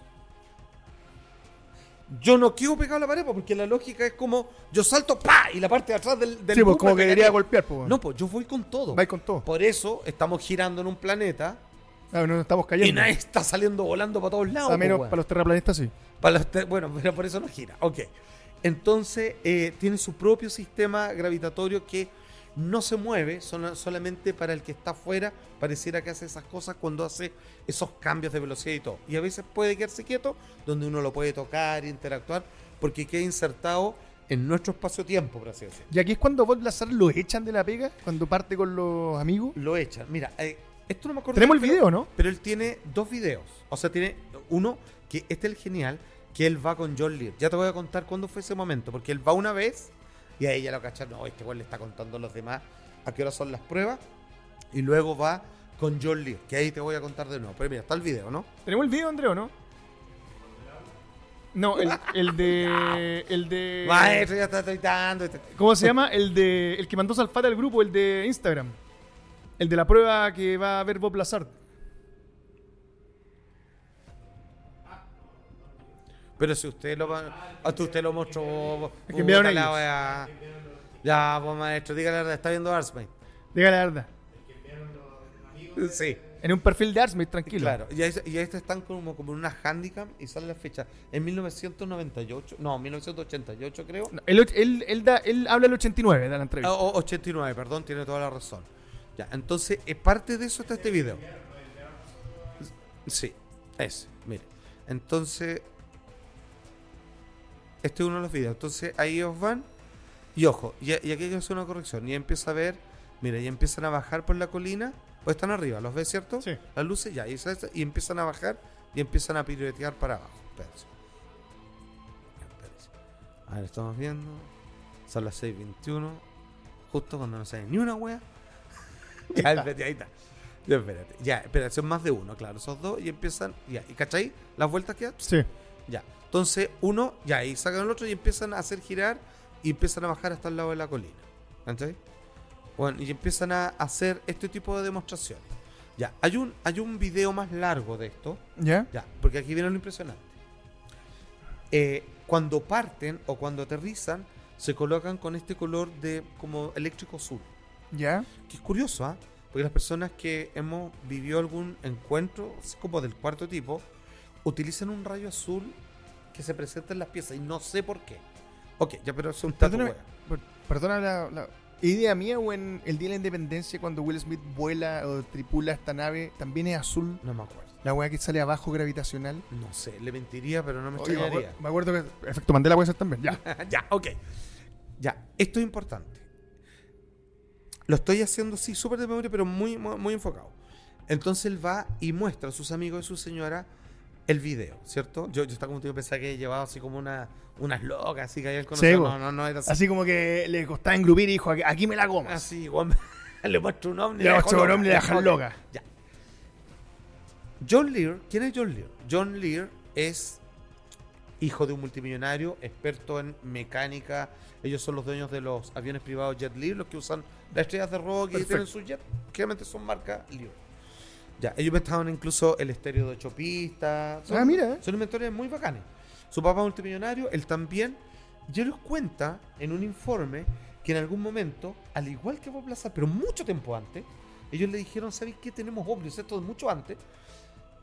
Queremos que nos ayuden para ver si podemos reproducir y entender cómo funciona esto. No pudieron, pero los informes que le hacen llegar, John Lee termina diciendo, por todo lo que veo acá, estos seres son de cuidado. Son sus palabras, no las mías ¿Ya? son, son medio peligrosos y son llevados a su idea y no son personas muy amorosas, por así decirlo. Entonces, me acuerdo que el informe Lear termina y dice, yo sé que usted puede, estoy parafraseándolo, pero más o menos es lo que dice, yo sé que si usted algún día, como tantos otros, ve un día un ovni en el cielo, bueno, y ven y queda asombrado por las piruetas que hacen las luces y la weá, lo entiendo, pero mi recomendación es que vaya a buscar refugio, es que se esconda, que ojalá no lo vean a usted, porque él los considera peligro. Peligroso. Ok. John Lear va una segunda vez con Bob Lazar porque entiende que hay alguien que está haciendo esto. Y van Y estos videos con los que vimos los graban. Ya John Lear, que ya su padre y él habían trabajado en esto, van y son testigos de lo mismo. Entonces ahí queda. Y ahí es cuando llegan los guardias de seguridad y los toman a todos detenidos y le dicen, bueno, nosotros sabemos lo que ustedes están haciendo, lo echan al agua, que tenían conversaciones telefónicas, hay un montón de detalles que para qué voy a entrar. Y ahí es cuando él dice, bueno, que sin pega, o sea, le quedó más que claro, pero de, repente dice, ¿sabéis qué? Y ya voy a ir a eso, con todos los informes que me entregaron, donde algunos él dudaba. Sí, Por- dudaba. porque él dice que le dijeron que el ovni que en él trabajaba venían de Zeta Reticuli, Sí, Z Reticuli. que es el mismo punto de origen de eh, eh, este matrimonio abducido de eh, Betty Barney Hill. La, la, la abducción de los Hills. Claro, entonces Los Hill. él logró decir, ¿sabéis que yo creo que me están diciendo esto como para engatusarme? O sea, realmente no saben de dónde son. Es una prueba. Es una prueba, pero me van a dar ese dato, cosa que mm, me, me van a agarrar con esto. Ok. Entonces, él ahí le queda claro, bueno, me quedé sin pega. O sea, entre las indirectas y las amenazas así, media así por debajo, le dice, bueno, ya no tengo que ir a trabajar, yo cagué, pues, bueno. Y ahí es cuando él dice, bueno, mi vida está en peligro, porque de repente se pega la cacha y dice, bueno, estoy trabajando con tecnología extraterrestre, con fines militares, Una weá que es secreta. entonces, y ahí él decide llamar y se pone el nombre Dennis, como era su oficial a cargo, Sí.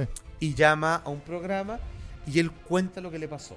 O sea, decide contarlo para protegerse, decirle, weón, mi nombre es tanto, hago tal cosa, por si desaparezco. De hecho, la segunda vez dio su nombre, la segunda entrevista. Porque ahí habla con George Knapp, que tiene una pequeña cadena de televisión. Y ahí pasan todos estos videos. Esto que estamos viendo, Esto que vimos recién. más y otros más. Y ahí George Knapp, el investigador, y ahí voy a contestar una pregunta que me hizo al comienzo, le dice, bueno, lo que estamos escuchando es increíble. Es- son cadenas locales, así Sí, local. muy pequeñas, pero cuando tiran esto, bueno, pues la cagamos, weón. O sea, fue un, en tiempos pre-internet, Se viralizó. fue un viral así, pero weón, cagazo. Ya, entonces George Knapp, que era, eh, que le, le interesaban también estos temas, decía hacer una investigación, dice ahí que esta weá explotó. Y yo le estoy creyendo, o sea, tengo estos videos, ya que están buenos, pero de primera mano estoy hablando con alguien que dice que es un científico, que trabajó con OVNI, que no sé qué, Claro. y se pone a hacer una investigación y le dice, bueno, usted como había dicho, no, yo, yo est- estudié em, en la Universidad cierto de Massachusetts de California. Va una de ellas, creo que la, la de California, La de California, sí. weón, y el weón empieza a revisar, dice, ¿en qué año estudió? Tanto. Y va a ver, y no está. No está. Y no está. No existe. No está, no está. Y dice, weón, me acabo de meter el condor en mi vida, acabo de meter una noticia y este weón es más falso, weón, que la mierda. Bueno, está en eso, son varios detalles, y se da cuenta de, y pregunta a los profes, no, no, No, nadie lo conocía. no existe, Está borrado. pero el weón va saliendo de la universidad y dice, yo le voy a hacer justicia a este weón. Y lo que pasa es lo siguiente, es que cuando va saliendo, el weón no existe en la universidad, No existe. No existe. Hay 20 años en su vida que no existen. Bueno, no existe. Y bueno, eso es lo que hizo, es No. que- lo que es ridículo. Porque tenía, y tenía dos weas que el recuerda. Tenía un cheque, porque alcanzó a trabajar más de un mes, tenía un cheque, Un cheque de. del área 51, por así decirle, que era el pago semanal. S4. Weón, paloyo, ya. Y la tarjeta también. Tenía la tarjeta de ingreso, pero tenía un cheque. Pero un cheque me refiero es como de la Tesorería General de la República. Tiene un documento oficial norteamericano. Y lo segundo, que fue lo que terminó de convencer que aquí había gato encerrado, y al mismo tiempo se preocupó, dijo, de lo que son capaces estos hueones de alto poder, es que el weón va saliendo de la universidad con ganas de encarar a Bon Lazar. Weón, me mentiste, nético, no se pueden estudiar ninguna carrera universitaria, chanta culiada, weón. Weón, va saliendo y hay una foto que se les pasó, que son estas típicas fotos donde hay trofeos de la universidad. Ah, perfecto. Ya, Ya. de los equipos. así. Ya hay una foto del año de él y dice grupo de alumnos destacados, weón, por invención y todo, y está Lazar. ¡No! Con su nombre y weón. Y estuvo. Listo. El weón borraron, o sea, fueron a borrar todo, Todo, weón. todo registro de él. pero se le fue una foto que estaba en la muralla. O sea, el weón dijo, weón, esta weá está brava. O sea, o sea, este weón me acaba de decir una weá y ya aquí hay una prueba que está colgando en la pared que la estoy viendo, está él, está su nombre. Pero para el efecto de la universidad jamás ha estado acá, no existe, cuando es premiado en esa generación de ese año. ¡Ay, conchetumadre! Y entonces dice, no, no, no. Entonces, ah, entonces yo no me queda más que creerle. Y más arriba de lo que estamos revisando, había un el documental que se hizo, que nos habló hace mucho tiempo, y esto es lo genial de su documental. Porque él es un hombre de ciencia donde le interesa mucho lo que investigó, pero no necesariamente, digamos, el tema ufológico. No, claro. Pero ya voy a proceder porque hay un tema que no es menor. Y él, eh, cuando están haciendo este documental que estuvo en Netflix, y tú me dices que lo sacaron, lo, lo podemos ver en la ficha que estaba al comienzo de como la página que estaba revisando. Salen como los anteojos de él y, Eh, y como el, Claro, es como el y desierto lo- de Nevada. de Bob Lazar, una Claro, una documental. Mira. Ahora, Maestro, no tengo que buscarlo, es lo que tenía puesto. el- lo sacaron de Netflix, ¿ah? Ya, ok. Cuando estaba en ese documental y esto sale, va gente del FBI. Ahí está, Ahí el está. L-51 y los platillos voladores. Ya, eh, ahí está Jeremy Caton, Lockley, eh, que son lo- los creadores de este documental, que ellos parten escépticos y dicen, yo quiero ver si lo que dice este bueno es verdad o no. Claro. Y al final termina diciendo, ¿sabes qué? Yo tengo duda de algunas cosas, pero aquí me la juego y esta es mi carrera, porque yo vengo a ser el fenómeno Bob Lazar. Yo no estoy ni ahí con estos temas ni con un weón que dice que habló con marcianos. Y al final dice, ¿sabéis qué? Da su conclusión, te lo que le dice es verdad, dice. Sí, eh, Ya, pero, es lo último. Se meten en el FBI, van a Sí, investigar cuando weón. están haciendo el documental. Sí. Weón, se llena de weones. le hacen una redada en la casa. Weón le hace una redada y él mismo decía, habían tantos buenos que nunca habían dentro de la casa, habían tantos buenos afuera como adentro. ¿Por qué? Porque cacharon por fin que él se llevó una prueba de lo que estaba experimentando. Del elemento Se 115. llevó el elemento 115. Y ahí explican, esto lo saben como cuatro personas y si un día me pasa algo, van a decir que es. Él tiene el material del combustible de los ovnis, que no es el que está en nuestra tabla periódica, no es el moscovio, No. no está en la tabla periódica de elementos, pero él tiene combustible, que él dice, con un gramo o algo así, o 120 gramos, pueden hacer andar un ovni como 30 años, con, con una porción así. Cáchate, weón. Con un gramo, claro, puede andar como un año y viajando por el espacio donde queráis, po, porque no tienen límite de distancia. Porque la agua más lejos, para ellos no, es más lejos. no te movís, po, Porque es para todo el mismo punto. Solo que, como está estructurada la realidad, para ti es distancia y tiempo. Sí. Pero si yo elimino la distancia y el tiempo, yo, donde quiera que esté, estoy en todas partes, en el- de cierta manera. Entonces simplemente tengo que traer esa realidad a mí nomás. ¿ya? Y, ahí- y ahí no quiero indagar más porque me voy a condorear con el dato. Pero, eh, entonces, ahí entré. Último dato que entré.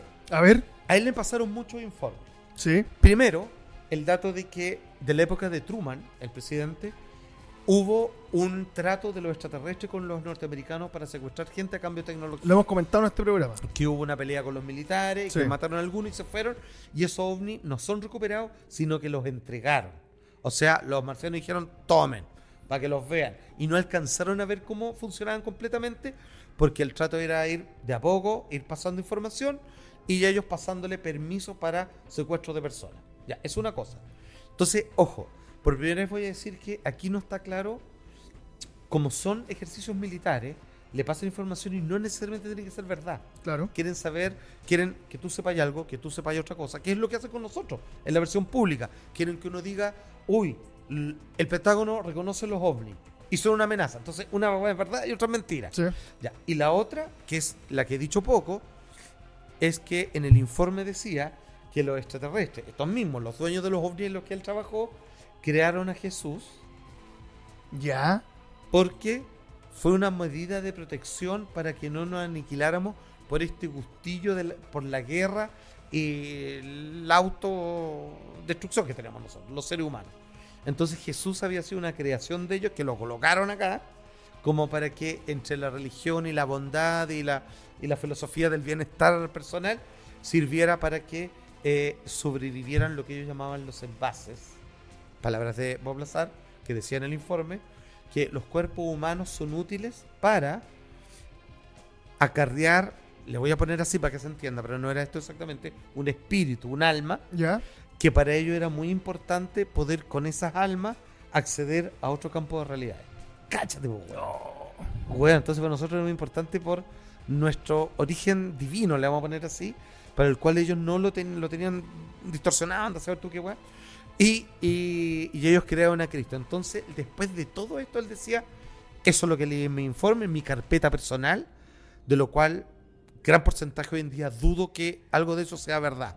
Pero tampoco tengo la Claro, posibilidad de no hay negarlo, certeza. porque yo, entre las preguntas más heavy que tengo, es de dónde sacaron estas cuestiones. ¿Cómo las consiguieron? Porque no se ven dañadas, excepto uno, que no sabemos si el daño lo hicimos nosotros al tratar de abrirlo, ver cómo funcionaba, pero que los demás estaban así como nuevos.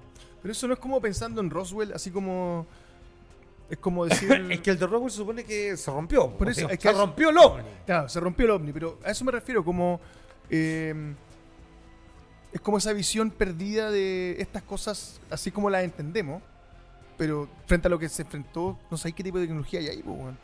A mí me, parece que es como. O sea, si estaban nuevos, uno quiere empezar a entender así como se los entregaron nuevos, así para que los usaran. Ya. ¿Cachai? Ah, dice algo más. Dice, él piensa que hacían dos pruebas. ¿Ya? Esas como las que vimos, así, así como que los Que sacaban a pasear, volar. ¿Ya? Y el otro que él que hacía él, pero que decía que claramente tenía mucho cuidado. Así lo levantaban, ya está ahí nomás. Era, era como así la actitud. ¿Qué quería decir esto? Que él entendía que podían echarlo a perder. O sea, Ah, podían dañarlo. Lo podían dañar. Lo podían dañar. Entonces, dos cosas. Uno, que podían eh, ra- rayarle la pintura al ovni. Claro. O, dicho de otra manera, es que no los derribaron porque estarían dañados, ni no chocaron porque estarían dañados. Entonces pareciera que de alguna manera los consiguieron o se los pasaron y por eso estaban como nuevos. Yeah, igual, weón.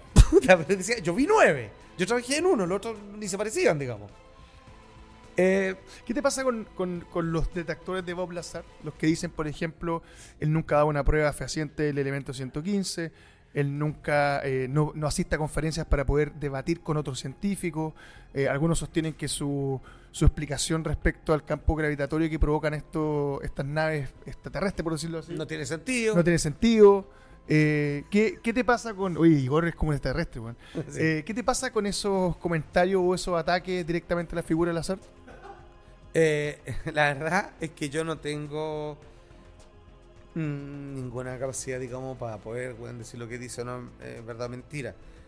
Y el problema es que cuando tú estás con alguien que sí las tiene, y esto sí me ha pasado en otros campos, ¿Ya? en donde he aprendido cosas de expertos y me enseñan cómo algo es tal. Después cuando voy a algún académico que no tiene ese conocimiento, esas prácticas, me dicen que eso no es posible. Pero yo lo he visto siendo posible. Entonces, es, es- es jodido el mundo científico, porque de hecho me pasó mucho en el periodo cuarentena, ¿Ya? donde escuchaba doctores, donde escuchaba expertos en temas de lo que estábamos viviendo y veía cómo los invitados a la tele era como, no, que no, que sí, que esto es así, ¿están todos de acuerdo? Yo le decía, perdón, lo que están diciendo al experto experto sobre el experto de ellos, lo que están diciendo es una burrada, los no tienen idea. De, de hecho, muchos me decían, ellos están diciendo lo que le enseñaron en la universidad y lo están repitiendo como loro. Y más o menos son personas inteligentes que terminaron la carrera y entienden y le hace sentido y lo escupen nomás. Pero si tú investigas, si te fijas bien, hay muchos pero en eso. Entonces, ¿qué, qué es lo que pasa?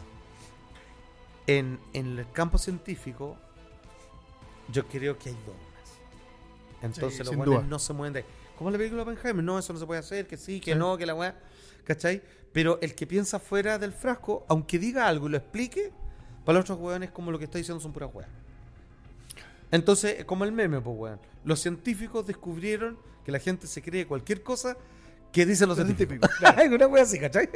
Oye, el elemento 115 es conocido como Moscovio Claro, pero acuérdate, o Unum Pentio. eso es dentro de la tabla periódica de elementos de- de la Sí. Tierra. No es el que tenían ellos. No, porque acá dice que se, sintetiz- si- se sintetizó por primera vez en 2003 por un equipo científicos rusos y estadounidenses en la investigación nuclear, en el Centro de Investigación Nuclear de Dubna, cerca de Moscú.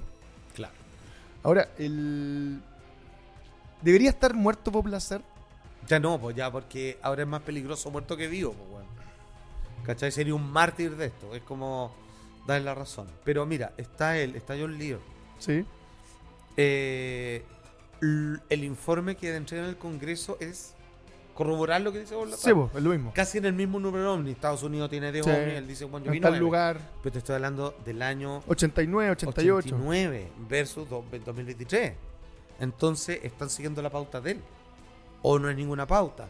Y si él tiene un cheque. Y si está en la foto de la universidad. Y si este periodista que dijo, weón, me metieron el dedo en la boca, después dije, oh, este weón lo que dice es cierto. Y está este documental que dice, o sea, es que ¿Por qué lo bajaron? Vamos a poner en la balanza lo que él hace. va- va- ¿Va al FBI? ¿Por qué va al FBI si están haciendo un documental de un hueón que, que miente? Exacto. ¿Y por qué el FBI te allana la casa? ¿No diría allanarte la policía? Porque tiene un elemento. Gente lo que tiene, Pero po, espérate, weón. entonces, eh, pero espérate, Entonces el entonces, FBI yo creo que no lo mandan a weón. O sea. No, y- po, weón. ya, y mandan a dos, po, weón. Sí, bueno, van mandan con 30, pistola. po, weón. Si son dos nerds conversando, weón, ¿qué te van a hacer?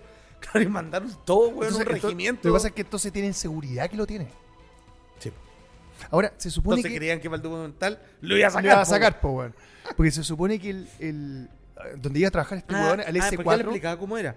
Son como pequeños triangulitos. ¿ya? Es como de- una piedra, ¿no? Sí, es como un triángulo plano. ¿Ya? eh, es como un nacho, así. ¿Ya? Ya, Tres un doritos más después. chico, un nacho, pero bien triangular. De, de un color anaranjado, creo que era. Y que se colocaba. Y claro, eh, por ejemplo, un pedazo así como un nacho. eh, es grosero. Eso es como para que la guarden mil años. Sí, pues, para toda la vida, O. 100 años ya. Ok, como para que no necesite combustible 100 años yendo 10 vueltas al sol, weón. O sea, lo que te quiero decir es que si hicieron esa realidad es porque saben que lo tiene. Ahora, ¿cómo se lo roba o cómo lo saca de ahí Lazard? Tomando en cuenta que él contaba, No, no lo sé. él contaba que la, la seguridad era terrible. Me imagino. Era así, pero weón, Claro. anda, y bajo ahora, tierra. ahora no te miento, él cuenta cosas que no explica todo como para que tú no tengáis ninguna duda. Pero sí está rodeado de cosas muy locas. De esto, que desapareció su ficha universitaria, que no recuerdo. Sí, Porque han es hecho han hecho así como compañeros de curso. Han ido a esa generación, no, no me acuerdo de él, dice. No creo que hayan amenazado tampoco a todos, no sé, es raro, weón. ¿Qué te puedo decir, weón? No sé, a mí me parece que el tema de Bob Lazar es, o sea, Bob Lazar es un personaje muy llamativo.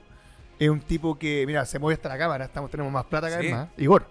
Eh, creo que es un personaje muy llamativo. Creo que para algunos puede ser un charlatán, como para otros puede ser la voz que te está haciendo abrir los ojos Ahora es respecto loco, al tema. porque si es un charlatán, lo que se habló en el Congreso de Estados Unidos Es lo mismo que habló es él. pura charlatanería. Entonces es como un weón mintió y terminó siendo pura verdad. Claro. Una cosa así. No sé, yo eh, lo encuentro súper complicado. Además, encuentro que el, el- Me parece que el documental tenía, como decías tú, tenía otra, otra premisa, otro ímpetu y se fue transformando en algo que te invita a creer. Como el documentalista se fue... fue censurando, convenciendo. Se fue convenciendo. ¿Cachai? Y tú Él, también, él llegó así como, no, aquí yo voy a y tú también estás convenciendo porque, digamos, una weá también que puede ser un poco más eh, banal, pero el Bob Lazar tú lo veís, lo escucháis y, y no es alguien que te genera como, ah, este weón es mula, weón. No, como ñoño. Es como- claro, pero como que, no, pero como que lo que dice suena bien, así como, ah, sí, po. ¿Cachai? Mm. Y, y me parece que eso también es muy atractivo el personaje, weón. O sea, de hecho tiene personalidad como científico, que son como parcos, así como... Así como medio barco y como, Así como, como, como no con muchas habilidades Claro, sociales, me perdonarán. así como, oye, ¿existen los extraterrestres? Sí, po. Así como, sí, Claro. pero obvio, po. Sí, claro, es como. Es como Oppenheimer, po, Sí, como- Son así como. La pone, weón, chupa y todo, pero son así como. De póker. ¿Es, es Bob Lazar el- la figura más importante en el fenómeno ufológico que entrega testimonios de este tipo? Puta. No abducido. Ahora. O sea, es que se ha- es algo que se ha recuperado, weón, se ha retomado. Ya, ya, pero por ejemplo, tú, querís- tú que tenés más bagaje que yo en esto, tú el año 90, 90 y tanto sabéis perfectamente que era Bob Lazar. Sí. ¿Y qué, cuál era la sensación que había en esos primeros años cuando, Ah, es que uno. cuando él dio su testimonio? es po, que uno. En esa época uno está como completamente ávido de información y todo lo que te dicen es como. Es tan loco que es verdad. Así como. Claro. No, es- estaba de pata abierta creyéndolo todo, po. Y así creía un montón de cosas que después no me convencían del todo finalmente y algunos los deseché por completo. Pero, pero lo de él siempre me intrigó. Era demasiado. No sé. es como Preciso. una, una buena intuición, sí. Sí. Y al momento de hablar, era como. No sé, algo en su temperamento que me decía. Está, está raro, pero habían cosas curiosas en la historia. Como que negaban su existencia, pero sin embargo, habían pequeñas pruebas que decían: Sí, él estuvo acá, pues, weón". Y solo le queda un comprobante de un cheque estatal, que no es menor. No, weón. no es menor, No es menor, pues está en una nómina de pago gubernamental. Exacto. Punto. Y contratado como científico. Entonces lo es. No van a estar estudiando un weón. Oye, hay un weón que le gustan las ruedas, weón. Y... Sí. No, pues bueno, trata un weón de verdad, pues no. Alguien que tiene las capacidades y los conocimientos apropiados. Ahora qué susto cómo te pueden borrar, weón. Bueno, eso fue lo que le pasó al, al periodista. George Lamb dijo, weón, ya está, es como de las películas, weón. De repente vos no existís más y se No acabó existe nomás. más en el sistema, se acabó. Y listo. Ahora, te lo comentaba antes, no lo, no lo quise llevar como nota, pero mostraban que hicieron que México Inteligencia Artificial hablara en inglés, ya que no habla. ¿Ya? Y bueno, mañana tú puedes, bueno, con inteligencia artificial hacer a Bob Lazar hablar y decir que todo el fenómeno es falso. O sea, el nivel de Sí. manipulación es, es muy amplio, weón. Sí, me- vivimos en un mundo que es complicado con respecto a la verdad y la mentira. Sí, y además, Sobre todo es complicado porque la verdad oficial puede ser una mentira súper dirigida. y además, Eh, Eso es lo más complicado. además tenía esta weá que hemos hablado todo el capítulo, po, de aparecen tantas noticias, en el Congreso de México presentan estos no humanos, weón. Ya. Es como que como que te están llevando todo hacia allá. Es como lo que decís del platillo. En vez de que el platillo viaje, todo viene hacia acá, es Ya, lo mismo. Mira, esto, solamente quiero repasar eso diciendo que ¿qué es la versión oficial? Por ejemplo, el gobierno de un país es una versión oficial. Claro. Ves cómo se portan, pues, Exacto. Son, son estafadores profesionales, pues, weón. Es que me, Entonces, eh, me parece que el nivel de manipulación de la información es terrible. De hecho, si te ponías a buscar de Bob Lazar en Google, weón, bueno, encontráis cada vez menos información. O sea, hace. E- ese video que mostramos, weón, lo que nos costó pillarlo, Pero, weón. weón, en YouTube. Antes El único, el único video que pilláis en YouTube, así de Bob Lazar, el que explica con un papel y lápiz y hace un dibujo de cómo funciona el platillo volador. Que se ve charcha, Que porque se, se- ve así como en esta servilleta toda explicada Claro en el acá, que claro, acá en el comedor de mi casa, ¿cachai? Entonces, entonces uno dice, ya, eso tíralo porque se ve penca. Claro, pero entonces, puta, weón, siguen borrando, siguen manipulando, siguen diciéndote que esto no, esto sí. Bueno, yo cuando vi que no está el documental de Bob Lazar en Netflix me quedé helado, po. fue como, ¿por qué lo bajaron? ¿A pito de qué? Mm. Si es de ellos, ellos lo produjeron. Porque ellos mismos es como que te sabotís como, oye, esta película que le encanta a la gente que hicimos nosotros, la vamos a borrar. Claro. Eh, puta amigo, eh, Es triste, weón. Aparte, aparte que estamos viviendo en un mundo que es más o menos así, pues, weón. Lo que hemos leído aquí mismo. Cualquier medio no oficial Sí, pues, va a ser censurado. va a ser censurado. eh, no se puede hablar sobre ciertas instituciones universales. Sí. Y de cierto- que y de no quiero ni mencionarlas. No, no la mencioné. O y sea, y no puedes cuestionarlas. No, no puedes cuestionar nada. Y tampoco puedes cuestionar, por decirlo así, alguno de los males que han aquejado al planeta. Maestro, ¿vamos a la sección de Arsmate? ¿No vamos todavía a Arsmate? No, pues, porque tenemos que hacer algo mucho más importante. Oh, tengo- esto, esto me tiene a mí enamorado, loco. sí. Oye, yo tengo que y yo, reconocer, y yo pagando tantos años por weón. yo el fin de semana, porque cuando hago las cosas bien, que en muy pocas ocasiones, maestro, en mi vida, cinco para ser específico, bueno. Ya. eh, Que es cocinar, sacar el perro. sacar al perro, claro, eh, me quise sentar a, a investigar Rivi. Así como Bien. me quiero dar un tiempo para esta weá. Y te digo una cosa, ¿Mm? está bueno. Primero, tenéis todo tipo de contenido latinoamericano. Teleseries, series y películas. Sí, señor. Donde está Lisa, weón, preciosa. Juan, Eh, weón, todo tipo de películas chilenas. Están Weón, los mil días de Allende. HD, te pasaste. Exactamente, es gratuito.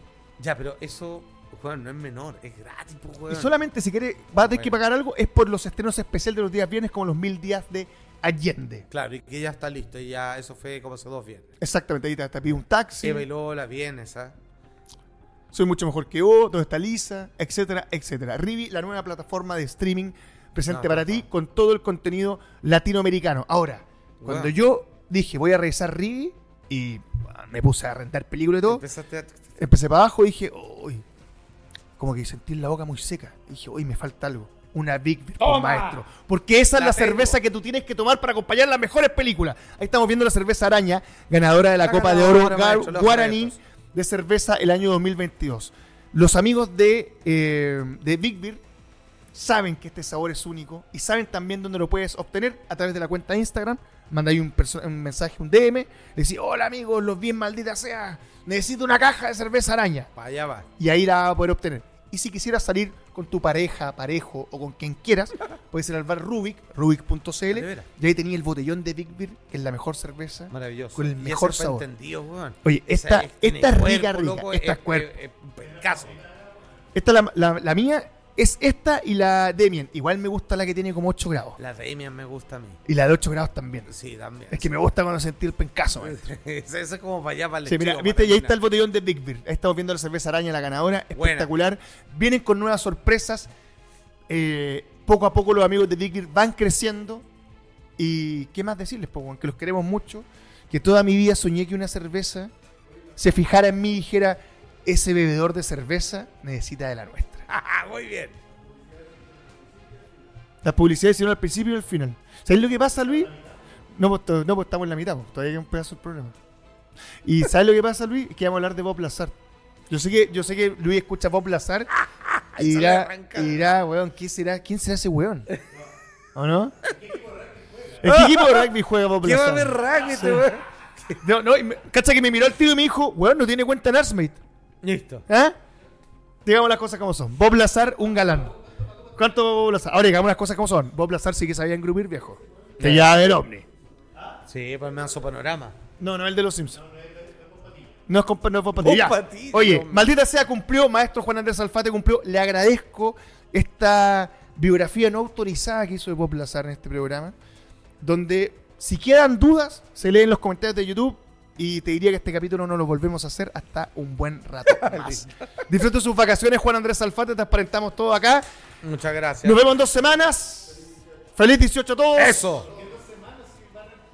O sea, van a haber capítulos, pero nos vemos así nosotros. Yo me refería Sí, a ti, Andrés, me refería a Luis. No nos vamos.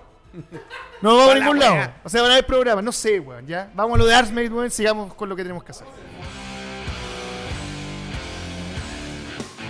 Hemos llegado a la sección favorita, creo yo, de los suscriptores de Maldita Sea Ah, Maestro. Porque gracias, poco a maestro. poco hemos ido cautivando con nuestras entrevistas al callo, al hueso. ¿Sabes qué? Yo quiero hacer un programa de esto nomás. No No se me ha dado cuenta, no quiero más la otra cosa. Se me cagó todo el programa con así somos. ¿Eh? Esto le faltó así somos, ¿no, maestro? O sea, lo tuvo. Pero también lo echaron a perder. Está con nosotros Susi, bienvenida, maldita sea. ¿Cómo ¿Cómo están, está, maestrísima? Gracias, bien. Tanto bien. tiempo. Tanto, Tanto tiempo. tiempo, Tantas tanto canciones, tantos bailes. Tantos bailes por ahí. Eh, estamos- ella. vamos Oye, a ver. eh, Capa.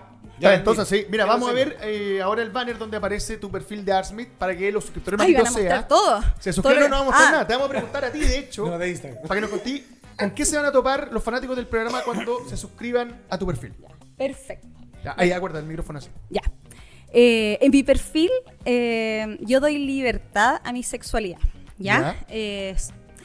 Puede ser que esté en la categoría de MILF, ¿no? Porque dicen que, a pesar que nunca como que lo nombro mucho, yo tengo 40, entonces tengo un poquito de experiencia eh, por los años. Bien. Y lo que, lo que van a ver en realidad es eh, toda mi performance, tanto eh, erótica de baile, porque soy pole dancer.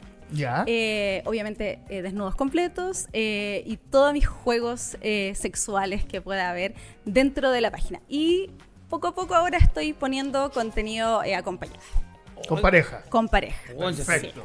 O sea, tenéis Poco a Convencido, poco. pero tenéis para elegir así. Pero convencidísimo. Usted ya está suscrito, maestro. Y no descarto, me encantaría hacer colaboraciones con mujeres. Con mujeres. Perfecto. Porque Ya, me encantan y- las mujeres. Ya Y tiene una lista de nombres ya. ¿Tenía alguna.? Ahí tengo algunas ahí en, en vista, pero voy a ir, ir viendo poco a poco. Te paso una pregunta. Sí. Para una creadora de contenido, ¿es más fácil hacer una colaboración con una mujer que con un hombre? Eh, Porque tengo la sensación que todas parten, en Sí. Arsmate por lo menos, con mujeres y después como que dan el paso de repente a un tipo, A mí ¿no? sería más fácil hacer colaboración con una mujer que con un hombre, macho. Me tincaba que usted va a ser más fácil Pero eso. bueno, ya, ya, pero bueno. cada uno con lo suyo. Eh, sí, sí. Bueno, es que las mujeres en general, yo creo que, voy a hablar por mí, pero, pero con todas las mujeres que he conversado, creo que a todas las mujeres nos podrían gustar las mujeres.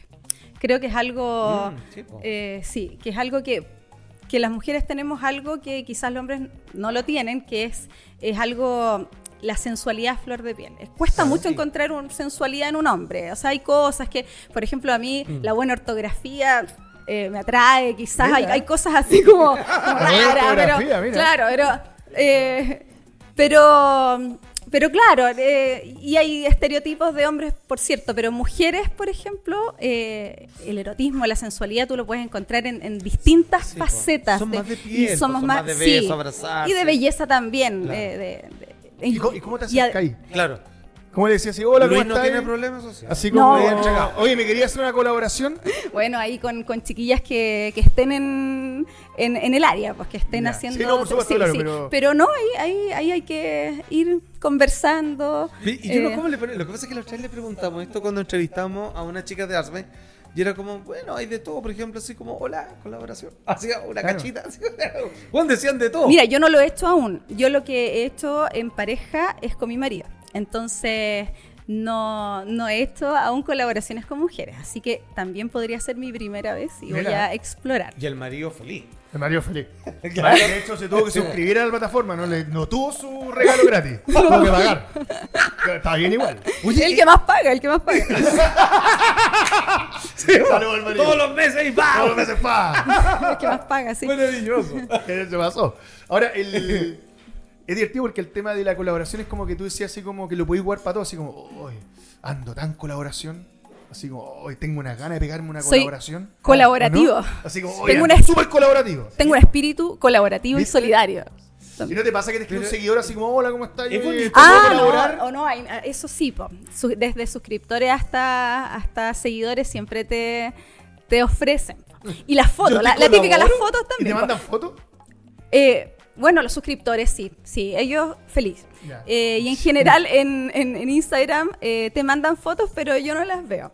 Porque la idea es que paguen y ahí las veo. Ah, perfecto. Ya, así eso entonces- como que le dais como, como que le Muy como bien. una. A ver, déjame mirar. Uf, anda a verte eso con un médico, ese coco está muy arriba. Así como que. Claro. Como que así como un pronóstico. Así como, oye, esta Pero chica. Bueno, está el big grande". rate se hace, pero yo, yo lo hago en el fondo dentro de lo que no cobro aparte. Dentro de, de, De lo tu que- perfil. de mi perfil, lo hago porque me gusta. Claro. Pero eso, ¿Y la pero. exigencia alta de tu parte? Así como. No, Ah, no, ya. no. No, pero pregunto. Estamos en Chile, pero estamos en Chile, pero no, estamos en Chile, pero no estamos en Asia, así que Ya, bueno, ya, bien. Claro, no, no estamos en África, pero. Y de no repente- y de no le ni en Asia así. tampoco, ni en Asia, Ya. porque los Y asiáticos no, de repente no le decía así como, oye, está bien, pero puta, yo le cortaría un poquito patilla.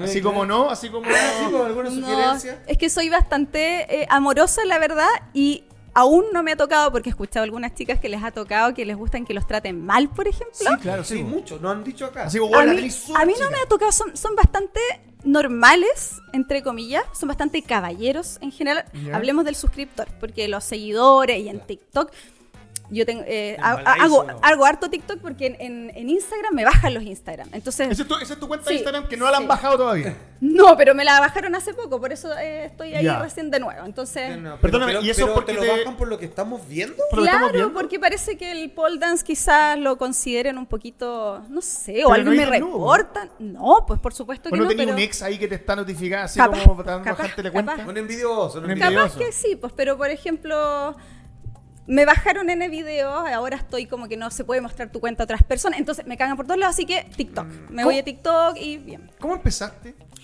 Ay, mira, yo, eh, yo soy periodista, ¿ya? Eh, pero... eh. Maestro, yo también voy para allá todas las mañanas le cuento, miro el espejo y digo, no estoy para hacer contenido. Antes de meterme a la ducha, digo, puta, no.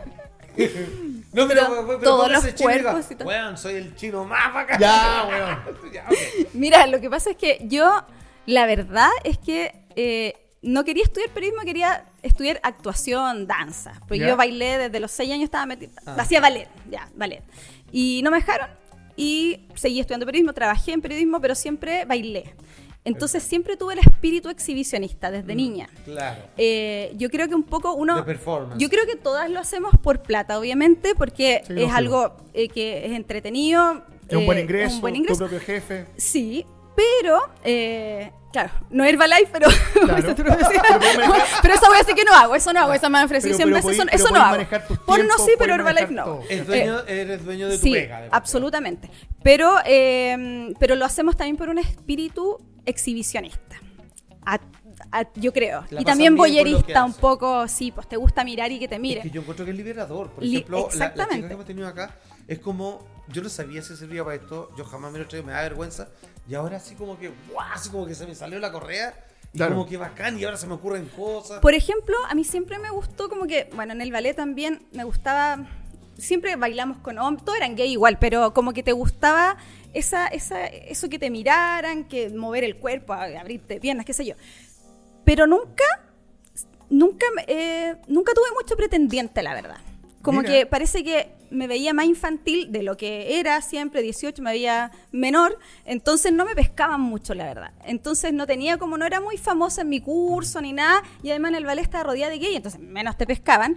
Entonces como que yo la verdad no, fue liberador justamente por eso, porque eh, me, como al, al empezar a mostrar, eh, bueno, hay un- es algo muy íntimo, pero empecé a cachar que sí le gustaba a otros eh, y, me- y- y además Sí, que podía provocar eh, otro tipo de cosas, no necesariamente solo como con, con una belleza así como, no, no como un solo, estereotipo. claro, un estereotipo, que, sino también... eh, por ejemplo, cuando a veces a mí me, me, me molesta actriz porno, yo no actúo, po, soy yo misma, entonces con mis sensaciones, con mi placer, entonces eso un poco Ah, claro, y eh, tú, es muy... tú también lo haces, tú no eres actor ni, ni nada. ¿no? Exactamente, entonces, bueno, llegué a eso, justamente estuve trabajando, trabajé en sector público, un tiempo trabajé en universidad haciendo clases, a periodismo, cuatro años más o menos trabajé eh, en Fundación de Políticas Públicas.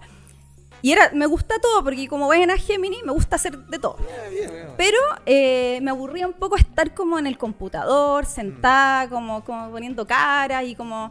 Y además, como siempre hice eh, otras cosas, me- el 2012 empecé a hacer pole dance. Perfecto. Y, y bueno, y ahí el pole dance, tú tenés que sacarte la ropa porque si no te resbaláis del fierro.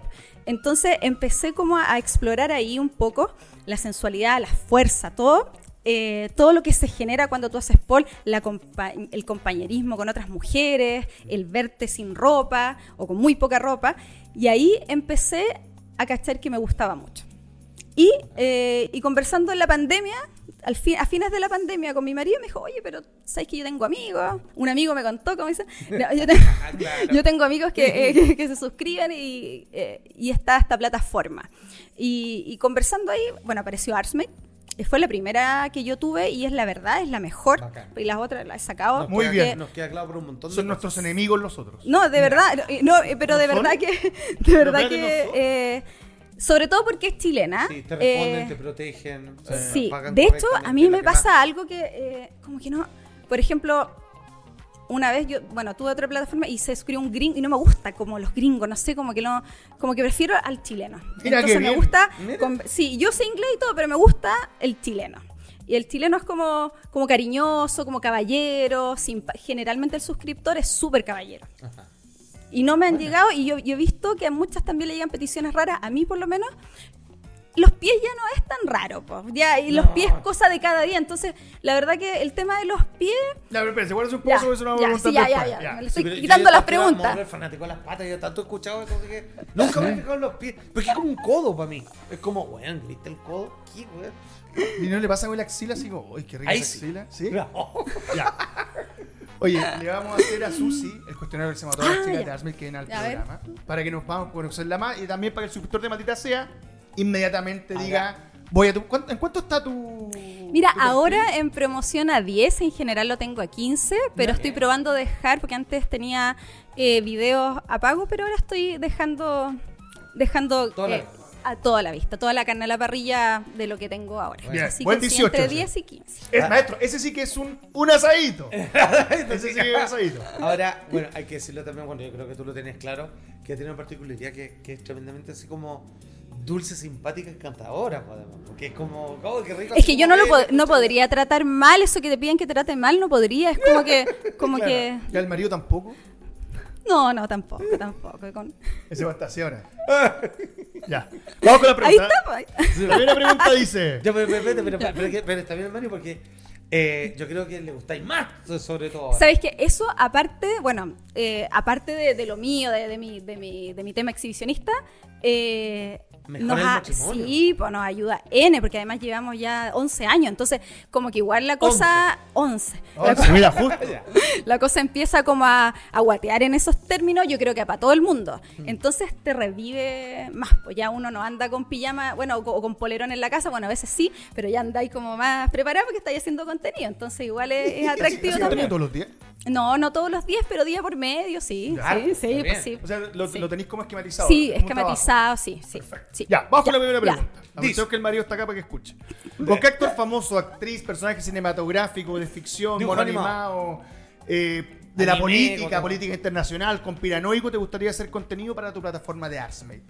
Eh, a ver, eh, de niña voy a hablar de personajes animados. Voy Ya. a hablar de algunos, porque como buena Géminis, como te digo, no tengo una cosa, sino que me todo es varios, Ajá. harto. Eh, bueno, yo era fan de Sailor Moon, entonces Darien era... Darien. Darien, pero sí. Toma. po. Toma, Darien, entonces... todos saltaron acá. Saltaron todos acá, harto Eh. fanático de Sailor Moon. Entonces, Darien. Después, en, en- en mi adolescencia posterior, me encantaba Luke Perry, que en paz descansé, Sí. que era de, Sí, sí, sí, pues de sí. Hills 90210. Me encantaba Luke Perry. ¿Cuánto muerto? Sí, Está muerto. No lo sabía. Sí. Sí, vos, maestro. Pasamos el carnet. Y de ahí, el, eh, hoy, está entre, mira, me gusta Pedrito Pascal. Pedrito Pascal. Pascal, que yo creo que a todo Chile le gusta. Sí, como... Eh, y hay un actor que me parece muy interesante, eh, que se llama Matt Mikkelsen, y que me encantó en su papel de Hannibal, en la serie. Ah, perfecto, el de la serie Hannibal. Sí, Mira. Sí, Qué bueno. muy Él, sería- elegante. él debe ser bueno para el contenido.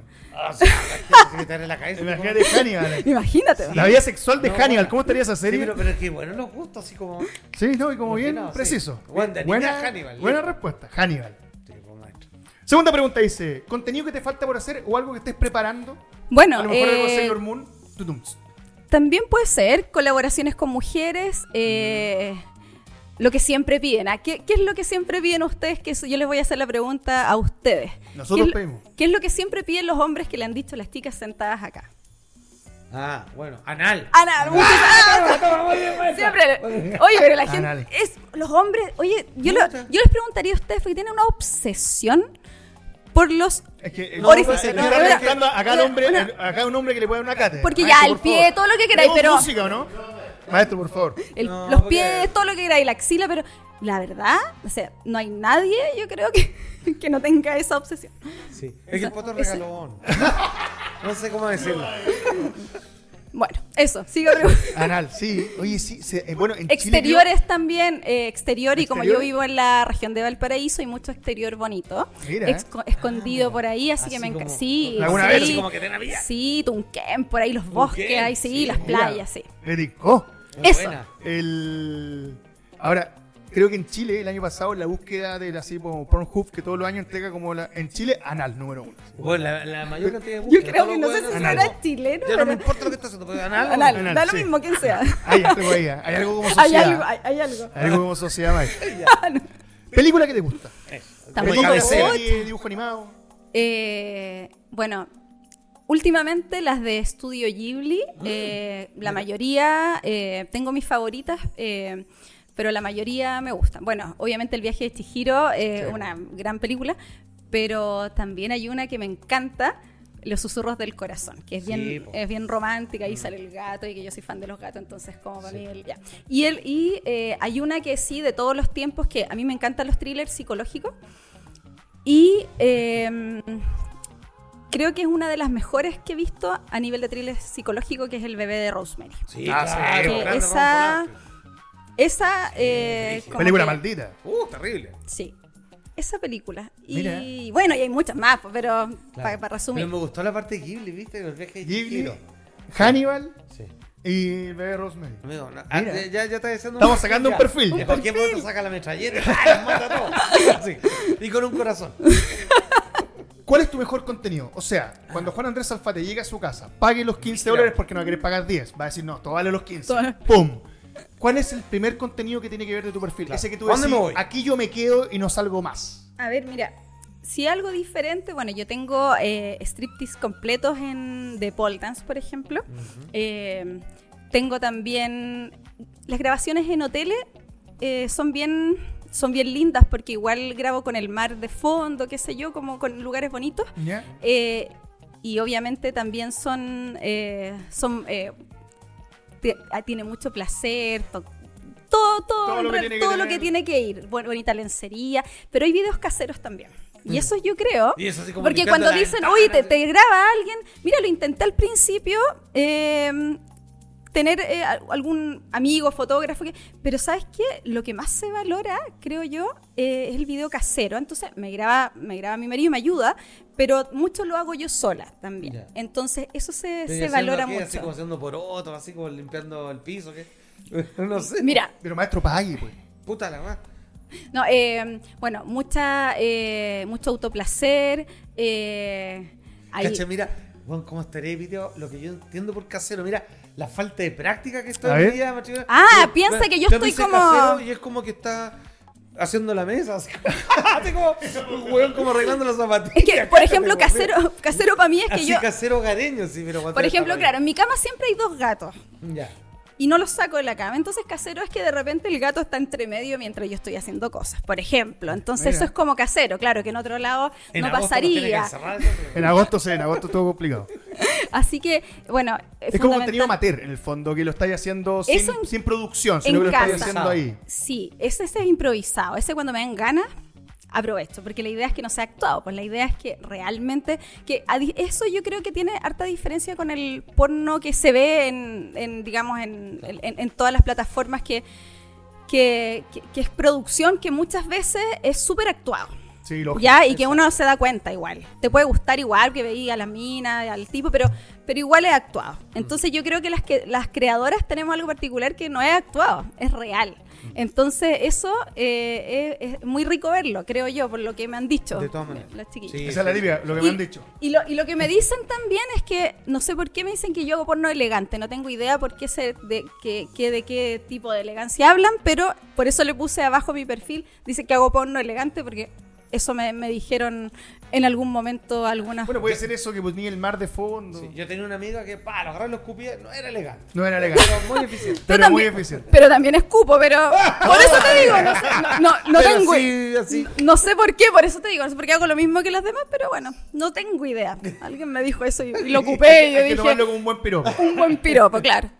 Lo más raro que te ha pasado en la cuenta. Ya nos decís que los pies no los contáis raro, pero te ha- ¿hay algún tipo de pedido, por ejemplo, la impregnación, maestro, que tanto le gustó a La usted? impregnación. Mira, más que raro, me han pasado tallas igual. Porque la verdad es que eh, yo tengo el target más o menos del que se, del que se suscribe.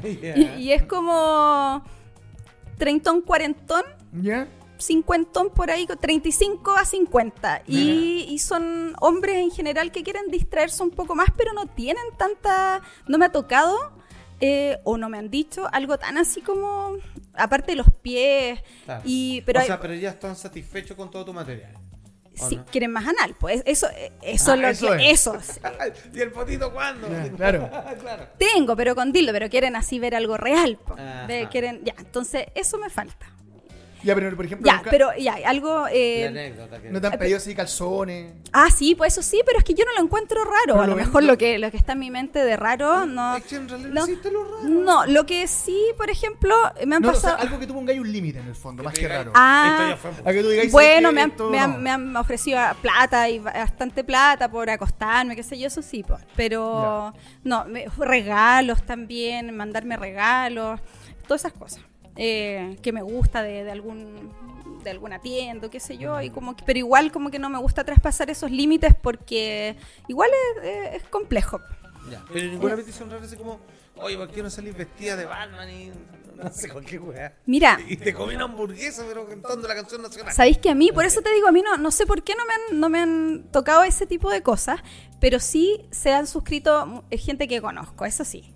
Gente eh, que conoce así como, ¿Y por ponen con su ejemplo. nombre? Es que, bueno, No, pero que conoce así como muy cercana. El vecino. Así como, claro. Bueno. El pololo de mi hermana. no, de repente me han dicho, eh, hola, profe. ¡Oh! Hola, me dijo, sí, "Hola, hola", sí, no, eso ya igual ahí como que me dio cosa, porque me dijo, hola, profe, cada día más linda. Y yo como que chucha, ya, ya caché, porque nadie, además que yo no comparto, porque fue una pega que yo hice varios años, pero era una pega, unas horas que hacía en una universidad, entonces tampoco era como mi pega oficial de profe. Entonces, Pero no te olvidaron, claramente. pero no se ha olvidado. Entonces, hola, profe. Entonces ahí yo, claro, Profe, o sea, Fui a todas las clases del año esperando y tuve que suscribirme a Arsmate para conseguirlo. claro. Por fin. uno. Y lo otro es que, y que me da mucho gusto también, es que lo, lo han ocupado eh, entre parejas. Por ejemplo, me escribieron y me dijo, yo lo veo con mi señora y nos excitamos mucho mirándote, nos encanta verte. Bueno, Entonces, eso también, eh, igual es, bonito, creo. Has invitado a tomar once a nuestra casa. Claro. Me han ofrecido mucho swinger también. Eso sí, pues como cachan que yo eh, eh, tengo pareja, entonces eh, me, ofre- me ofrecen mucho swing- swinger. Y nunca he dicho así como. Eso lo podría pensar más adelante. Ah. Todavía me queda tiempo para Y pensarlo, el pero eso. "Ya, po, di que sí. ¿Qué estamos esperando?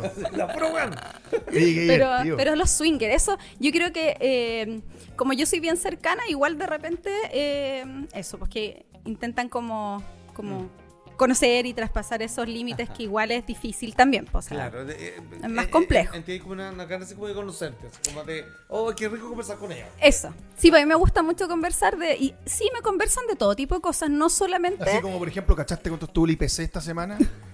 Bueno, hay, hay harta gente como también, claro, abogados. Entonces, como que me hablan así como cosas, claro, como, eh, como que hablamos de arte de repente o de otro tipo de, de cosas. Qué cuático la... ahí- De política, también de distintos temas.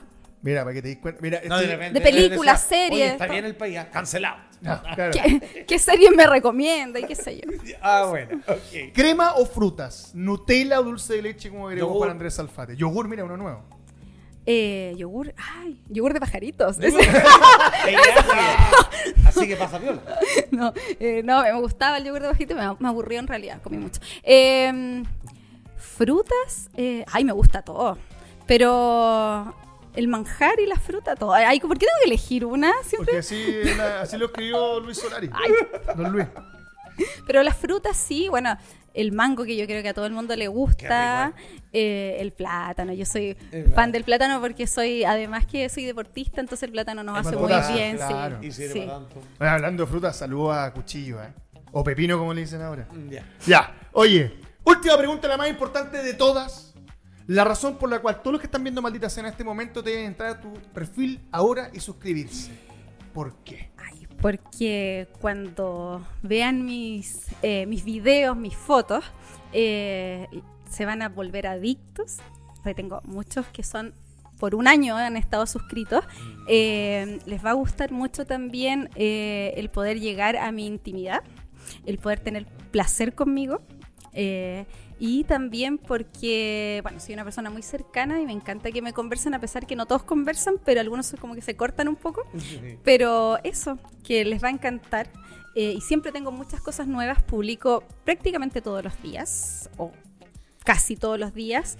Eh, y ahora voy a jugar algunas cosas también para el 18 y luego para Halloween. Buena. Así que eso, soy Bueno, muy entretenida. Y yo creo que en esta conversación todo lo que dijo lo dejaste más que claro que día, de verdad.